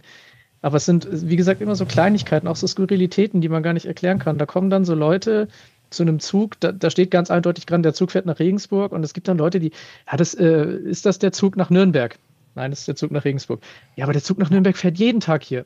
Das ist auf jeden Fall jetzt der Zug nach Regensburg. Ich weiß, dass der Zug nach Nürnberg fährt. Und dann steigt die ein und fährt mit dir mit. und in Landshut fragst du dann, warum sind Sie denn eingestiegen? Ja, das ist doch der Zug nach Nürnberg. So. Aber, aber mal Hand aufs Herz, hast du dich schon mal verfahren? Also das kommt ja tatsächlich Das geht ja vor. nicht, also das, das ist ja nicht möglich. Weil ja, oder wurdest, ja wo, wurdest du schon mal verfahren? Dann sage ich äh, Fehlleitung so. habe ich schon erlebt, ja, äh, aber nur mit Güterzügen. Da ist das hm. dann nicht ganz so dramatisch. Mit Personenzügen stelle ich es mir lustig vor, das habe ich noch nicht gehabt. Aber in der Regel kann es soweit gar nicht kommen, weil der Lokführer schaut dann am maßgeblichen Signal, ob der Fahrweg richtig eingestellt ist. Und normalerweise sollte man da aufgrund Streckenkenntnis schon merken, dass es falsch war, was man gerade gemacht hat. Ähm, so weit okay. kann es nicht kommen. Ja, ich habe hier so einen, so einen Jingle, das erspare ich euch jetzt, wo auch der äh, Zugbegleiter den Fahrgästen erklären muss, dass sie äh, leider, weil, der, weil die Wagenreihung verändert wurde, der vordere Zugteil sollte nach Bremen fahren und der, mhm. der hintere nach äh, Hannover oder nee, Hamburg. Und dann sind die halt vertauscht worden. Die falschen Leute, die falschen Züge sind in die ja. falschen Städte gefahren. So, ne? Sowas kommt schon vor. Ich hatte es auch so, dass wir bei einem größeren Verkehrsknotenpunkt mal eingefahren sind und unser Zug ist mit einer Sonderzugnummer verkehrt. Und der Fahrdienstleiter hat aufgrund dieser komischen Zugnummer wohl angenommen, dass wir ein Güterzug sind und hat uns dann eben auf ein Gleis gelassen, wo kein Bahnsteig war. Ähm, okay. ähm, und dann mussten wir den Fahrgästen sagen, ja, ähm, jetzt müssen wir leider gucken, dass wir den Zug irgendwie umsetzen können, damit sie den Zug verlassen können. Ja. Sowas kommt schon vor. Aber das ist, das sind so kleine Kuriositäten, ja. Mhm. Hast du, zählst du eigentlich noch die Trainspotter? Ja, Trainspotter ähm, ich persönlich kann es zwar, obwohl ich selber Eisenbahnfan nicht ganz nachvollziehen, aber wenn man das gerne macht, ich zähle das nicht mehr. Ich, ich merke halt vor allem, wenn man irgendwas fährt, gerade im Bauzuggeschäft, wo ich unterwegs bin, wenn man mal irgendwas Besonderes transportiert, dann stehen die Leute und teilweise frage ich mich, wie gut die vernetzt sein müssen, dass die mitkriege, dass ich jetzt um 1.30 Uhr irgendwo bei Rosenheim irgendeinen komischen Kran am Zug habe und deswegen wissen die, dass die jetzt rauskommen müssen und mich fotografieren. Das finde ich schon fast beeindruckend. Drehscheibe Diese- online, sage ich dir als Trainspotter. Ja, wahrscheinlich. Ah, du bist auch. Trainspotter, das ist ja interessant. Und was, Nee, also, was äh, da muss ich aber direkt mal fragen, was bewegt dich so? Also ich meine, das ist wahrscheinlich äh, nicht so unbedingt das Interesse, jetzt so eine private Fotosammlung von Loks aufzubauen, oder? Das sind wahrscheinlich Mhm. eher so die Hintergründe, die dann vielleicht spannend sind. Oder wie ist das? Also für mich ist es so ein bisschen ähm, das Bewahren der Gegenwart, sage ich jetzt mal, weil es ist, es ist immer ganz oft äh, in diesem, in diesem Eisenbahn-Fan-Bereich, sage ich jetzt mal, man guckt sich immer ganz gern Bilder von früher an, aber moderne Züge will keiner fotografieren. Aber dann in Boah, jetzt 20 hast du mir Jahren, gerade echt, sorry, ich muss, jetzt hast du mir gerade echt eine Erleuchtung gemacht. Ja, Wahnsinn. Jetzt, wo du es so betrachtest, habe ich das noch nie gesehen, weil ich äh, vertappe mich auch, wo ich auf dem Güterbahnhof hier in München gearbeitet habe, habe ich mir natürlich angeschaut, wie war das 1960? Was ist denn da hier so gefahren? Ja. Wie sah der Bahnhof da aus? Ja, natürlich. Und in 60 Jahren wird sich auch irgendjemand fragen, wie war das denn 2024? Ja. Stimmt. Und, und das ist halt so die Sache. Ähm, zum einen, man will halt diese, diese Gegenwart, ähm, es klingt vielleicht zu poetisch, aber für immer bewahren für die Nachwelt, dass irgendwann mal jemand sehen kann, so sah es früher aus. Ähm, und auf der anderen Seite ist es halt auch so ein bisschen dieses, ja, ich sag jetzt mal, Jagdfieber, sage ich jetzt mal. Man, man eilt einer bestimmten Sonderlackierung hinterher oder einer bestimmten Ladung von einem Güterzug. Ja, der, der Sammler. Also ich, ich fotografiere gerne Street Art. Ich kann das verstehen. Das ist auch vergänglich. Da musst du da sein und dann ist es schon wieder übermalt. Und äh, so hast du es dann vielleicht mit den sonderlackierten äh, Bauzügen oder was auch immer. Ich kann es absolut nachvollziehen. Ist schwer zu erklären, aber ist gut, wenn es jemand versteht. Der Prollo hat noch was für euch vorbereitet. Otto, du hast gehört. Die ersten 60 Achsen abkuppeln. Und vergiss nicht, den stehenbleibenden Zugteil mit der Druckluftbremse in einer Handbremse festzulegen. 60 Achsen abhängen, stehen bleibenden Zugteil festlegen. Und was soll uns Ja, das jetzt sagen? Das, das soll uns sagen, dass ich das, das ging mir gestern Abend auch so, wo ich auf YouTube noch so äh, nach Bahnvideos gesucht habe. Und natürlich hier nach äh, lustigen oder mehr oder weniger lustigen Clips. Und das war, ist, ist ein ganz, äh, eigentlich ganz putziger äh, Ist das Leerfilm zufällig der, wo Bahn. das Zitat drin vorkommt, äh, du möchtest heute noch zur Eisenbahn gehen? Na, das wird dir noch vergehen. ich Ist ich das habe ihn nicht, Film? nicht ganz geguckt, aber das ist so ein alter Schulungsfilm noch für den Rangierbetrieb, glaube ich. Ich meine 50er, bin mir aber nicht sicher. Aber das ist ja das Gleiche, ja, dass das jemand irgendwie noch rausgekramt hat und dann sich die Mühe gemacht hat, das auf YouTube zu äh, hochzuladen. Und äh, ist halt die Frage, was so aus den äh, Sachen. Ich habe versehentlich, das fing, bei mir fing das an, wenn ich da kurz ausholen darf. Ich wollte den, die eigentlich nur die Zwillinge mal eine halbe Stunde ruhig äh, stellen und habe den auf YouTube irgendwie 30 Minuten Führerstandsmitfahrt eingeschaltet. Das fand ich auch Mhm. ganz witzig. Und seitdem äh, bin ich in so eine Filterblase geraten bei YouTube und krieg irgendwie mehr, immer noch heftigere Eisenbahnvideos, also irgendwelche äh, Schulungsfilme und der, der ganze Film ist irgendwie so, ja, das war noch irgendwie dieses äh, richtig mit. Das war früher mal im, im Nachtprogramm von den Öffentlich-Rechtlichen, die Und Eisenbahnfahrt. äh, weiß ich nicht, also so ICE-Werbung, als der gerade rauskam, ja, wo der irgendwie, da kommt der, der, der Lokführer, der hat auch so, ein- so ein Heinz, äh, so einen Namen, ja, der so. Hein, äh, willkommen Heinz, guten Morgen oder so begrüßt dann der Zug irgendwie. Also irgendwie diese Sachen, die im Nachhinein halt völlig skurril wirken, wo man aber, Der und ich Zug glaube, das ist Namen. genau der Punkt. Nee, der, der Lokführer ist Heinz äh, und der Zug begrüßt ihn halt mit Namen, weil der Zug das wusste. Ich weiß es nicht mehr. Also irgendwie so, äh, weiß ich nicht, so 90er Computer. Ach ja, die Technik. Werbung, die Ja, ja. Werbung für den neuen ICE. Ja, genau. Und Ja. jedenfalls äh, genauso Werbung, die sich an Eisenbahner richtet, ja, wo dann irgendwie das Ding noch hochfährt und dann gehen die Lichter an und dann freut der, der Heinz sich halt. Und aber das ist halt genau der Punkt. Es muss halt immer einen geben, der sowas halt aufbewahrt, weil in 30 Jahren hat das äh, sicherlich in irgendeiner Form irgendeinen Wert, ja. Und dann ist halt auch nochmal spannend, was da so an Zügen rumfährt. Ja, das Internet vergisst Ja. nicht. Ja. Ähm, ich glaube, so langsam müssen wir mal zum Ende kommen. Der Sammer, der, der zuckt hier die ganze Zeit schon nervös mit, mit dem Handy rum. Willst du noch irgendwas zum Besten geben? Ich habe 69 Sekunden Quickie. Okay, also für die, die das nicht wissen, Herr Sommer hat am Ende immer noch das Vergnügen, ein Quickie abzufeuern, also eine Kurznachricht, wenn man so will. Ähm, dann hau den raus und dann verabschieden wir uns. Ja, für also heute. in Indien passiert, jetzt vor kurzem, also letztes Jahr. Ein Mann geht neben die Bahngleise und pinkelt dahin. Ein Augenblick später ist er tot. Was ist passiert? Strom gepinkelt. Eine Gleichstromschiene. Nein, Ich würde auch Stromkabel sagen. nein, kein. Oder er stand auf dem Gleis. Nee, nee, neben dem Gleis und es ist kein Strom. Überbreite. Also ist er von irgendwas überfahren worden oder einfach tot umgefallen? Nein, er ist nicht überfahren worden, aber ich kann es gerne aufklären. Da lag jemand. Nein. Hat ihn totgeschlagen. Er ist, er ist von einer fliegenden Kuh erschlagen worden. Liegt nahe. Was? Ja. Von einer fliegenden Kuh erschlagen worden. Und zwar ist es in Indien wohl gar nicht so selten, dass Kühe über Gleise laufen und äh, Frontalzusammenstoß mit Zügen haben. Und da hat am Nachbargleis wohl ein Zug eine Kuh erwischt und die ist 30 Meter durch die Luft geflogen und hat den Typ erschlagen. Oh nee. Also dümmer geht's, also das heißt dümmer, aber trauriger geht's ja nicht. Also, Ja, also irgendwo traurig, aber irgendwo auch kurios zum. gut, gut, dass in der Schweiz die Kühe im Zug mitfahren, dann kann das nicht passieren. Das war Folge 72 für den, den es nochmal interessiert. Ihr Lieben, das war eine wirklich tolle, kurzweilige und auch hochprofessionelle Sendung. Ich glaube, so kompetent haben wir selten Thema begleitet.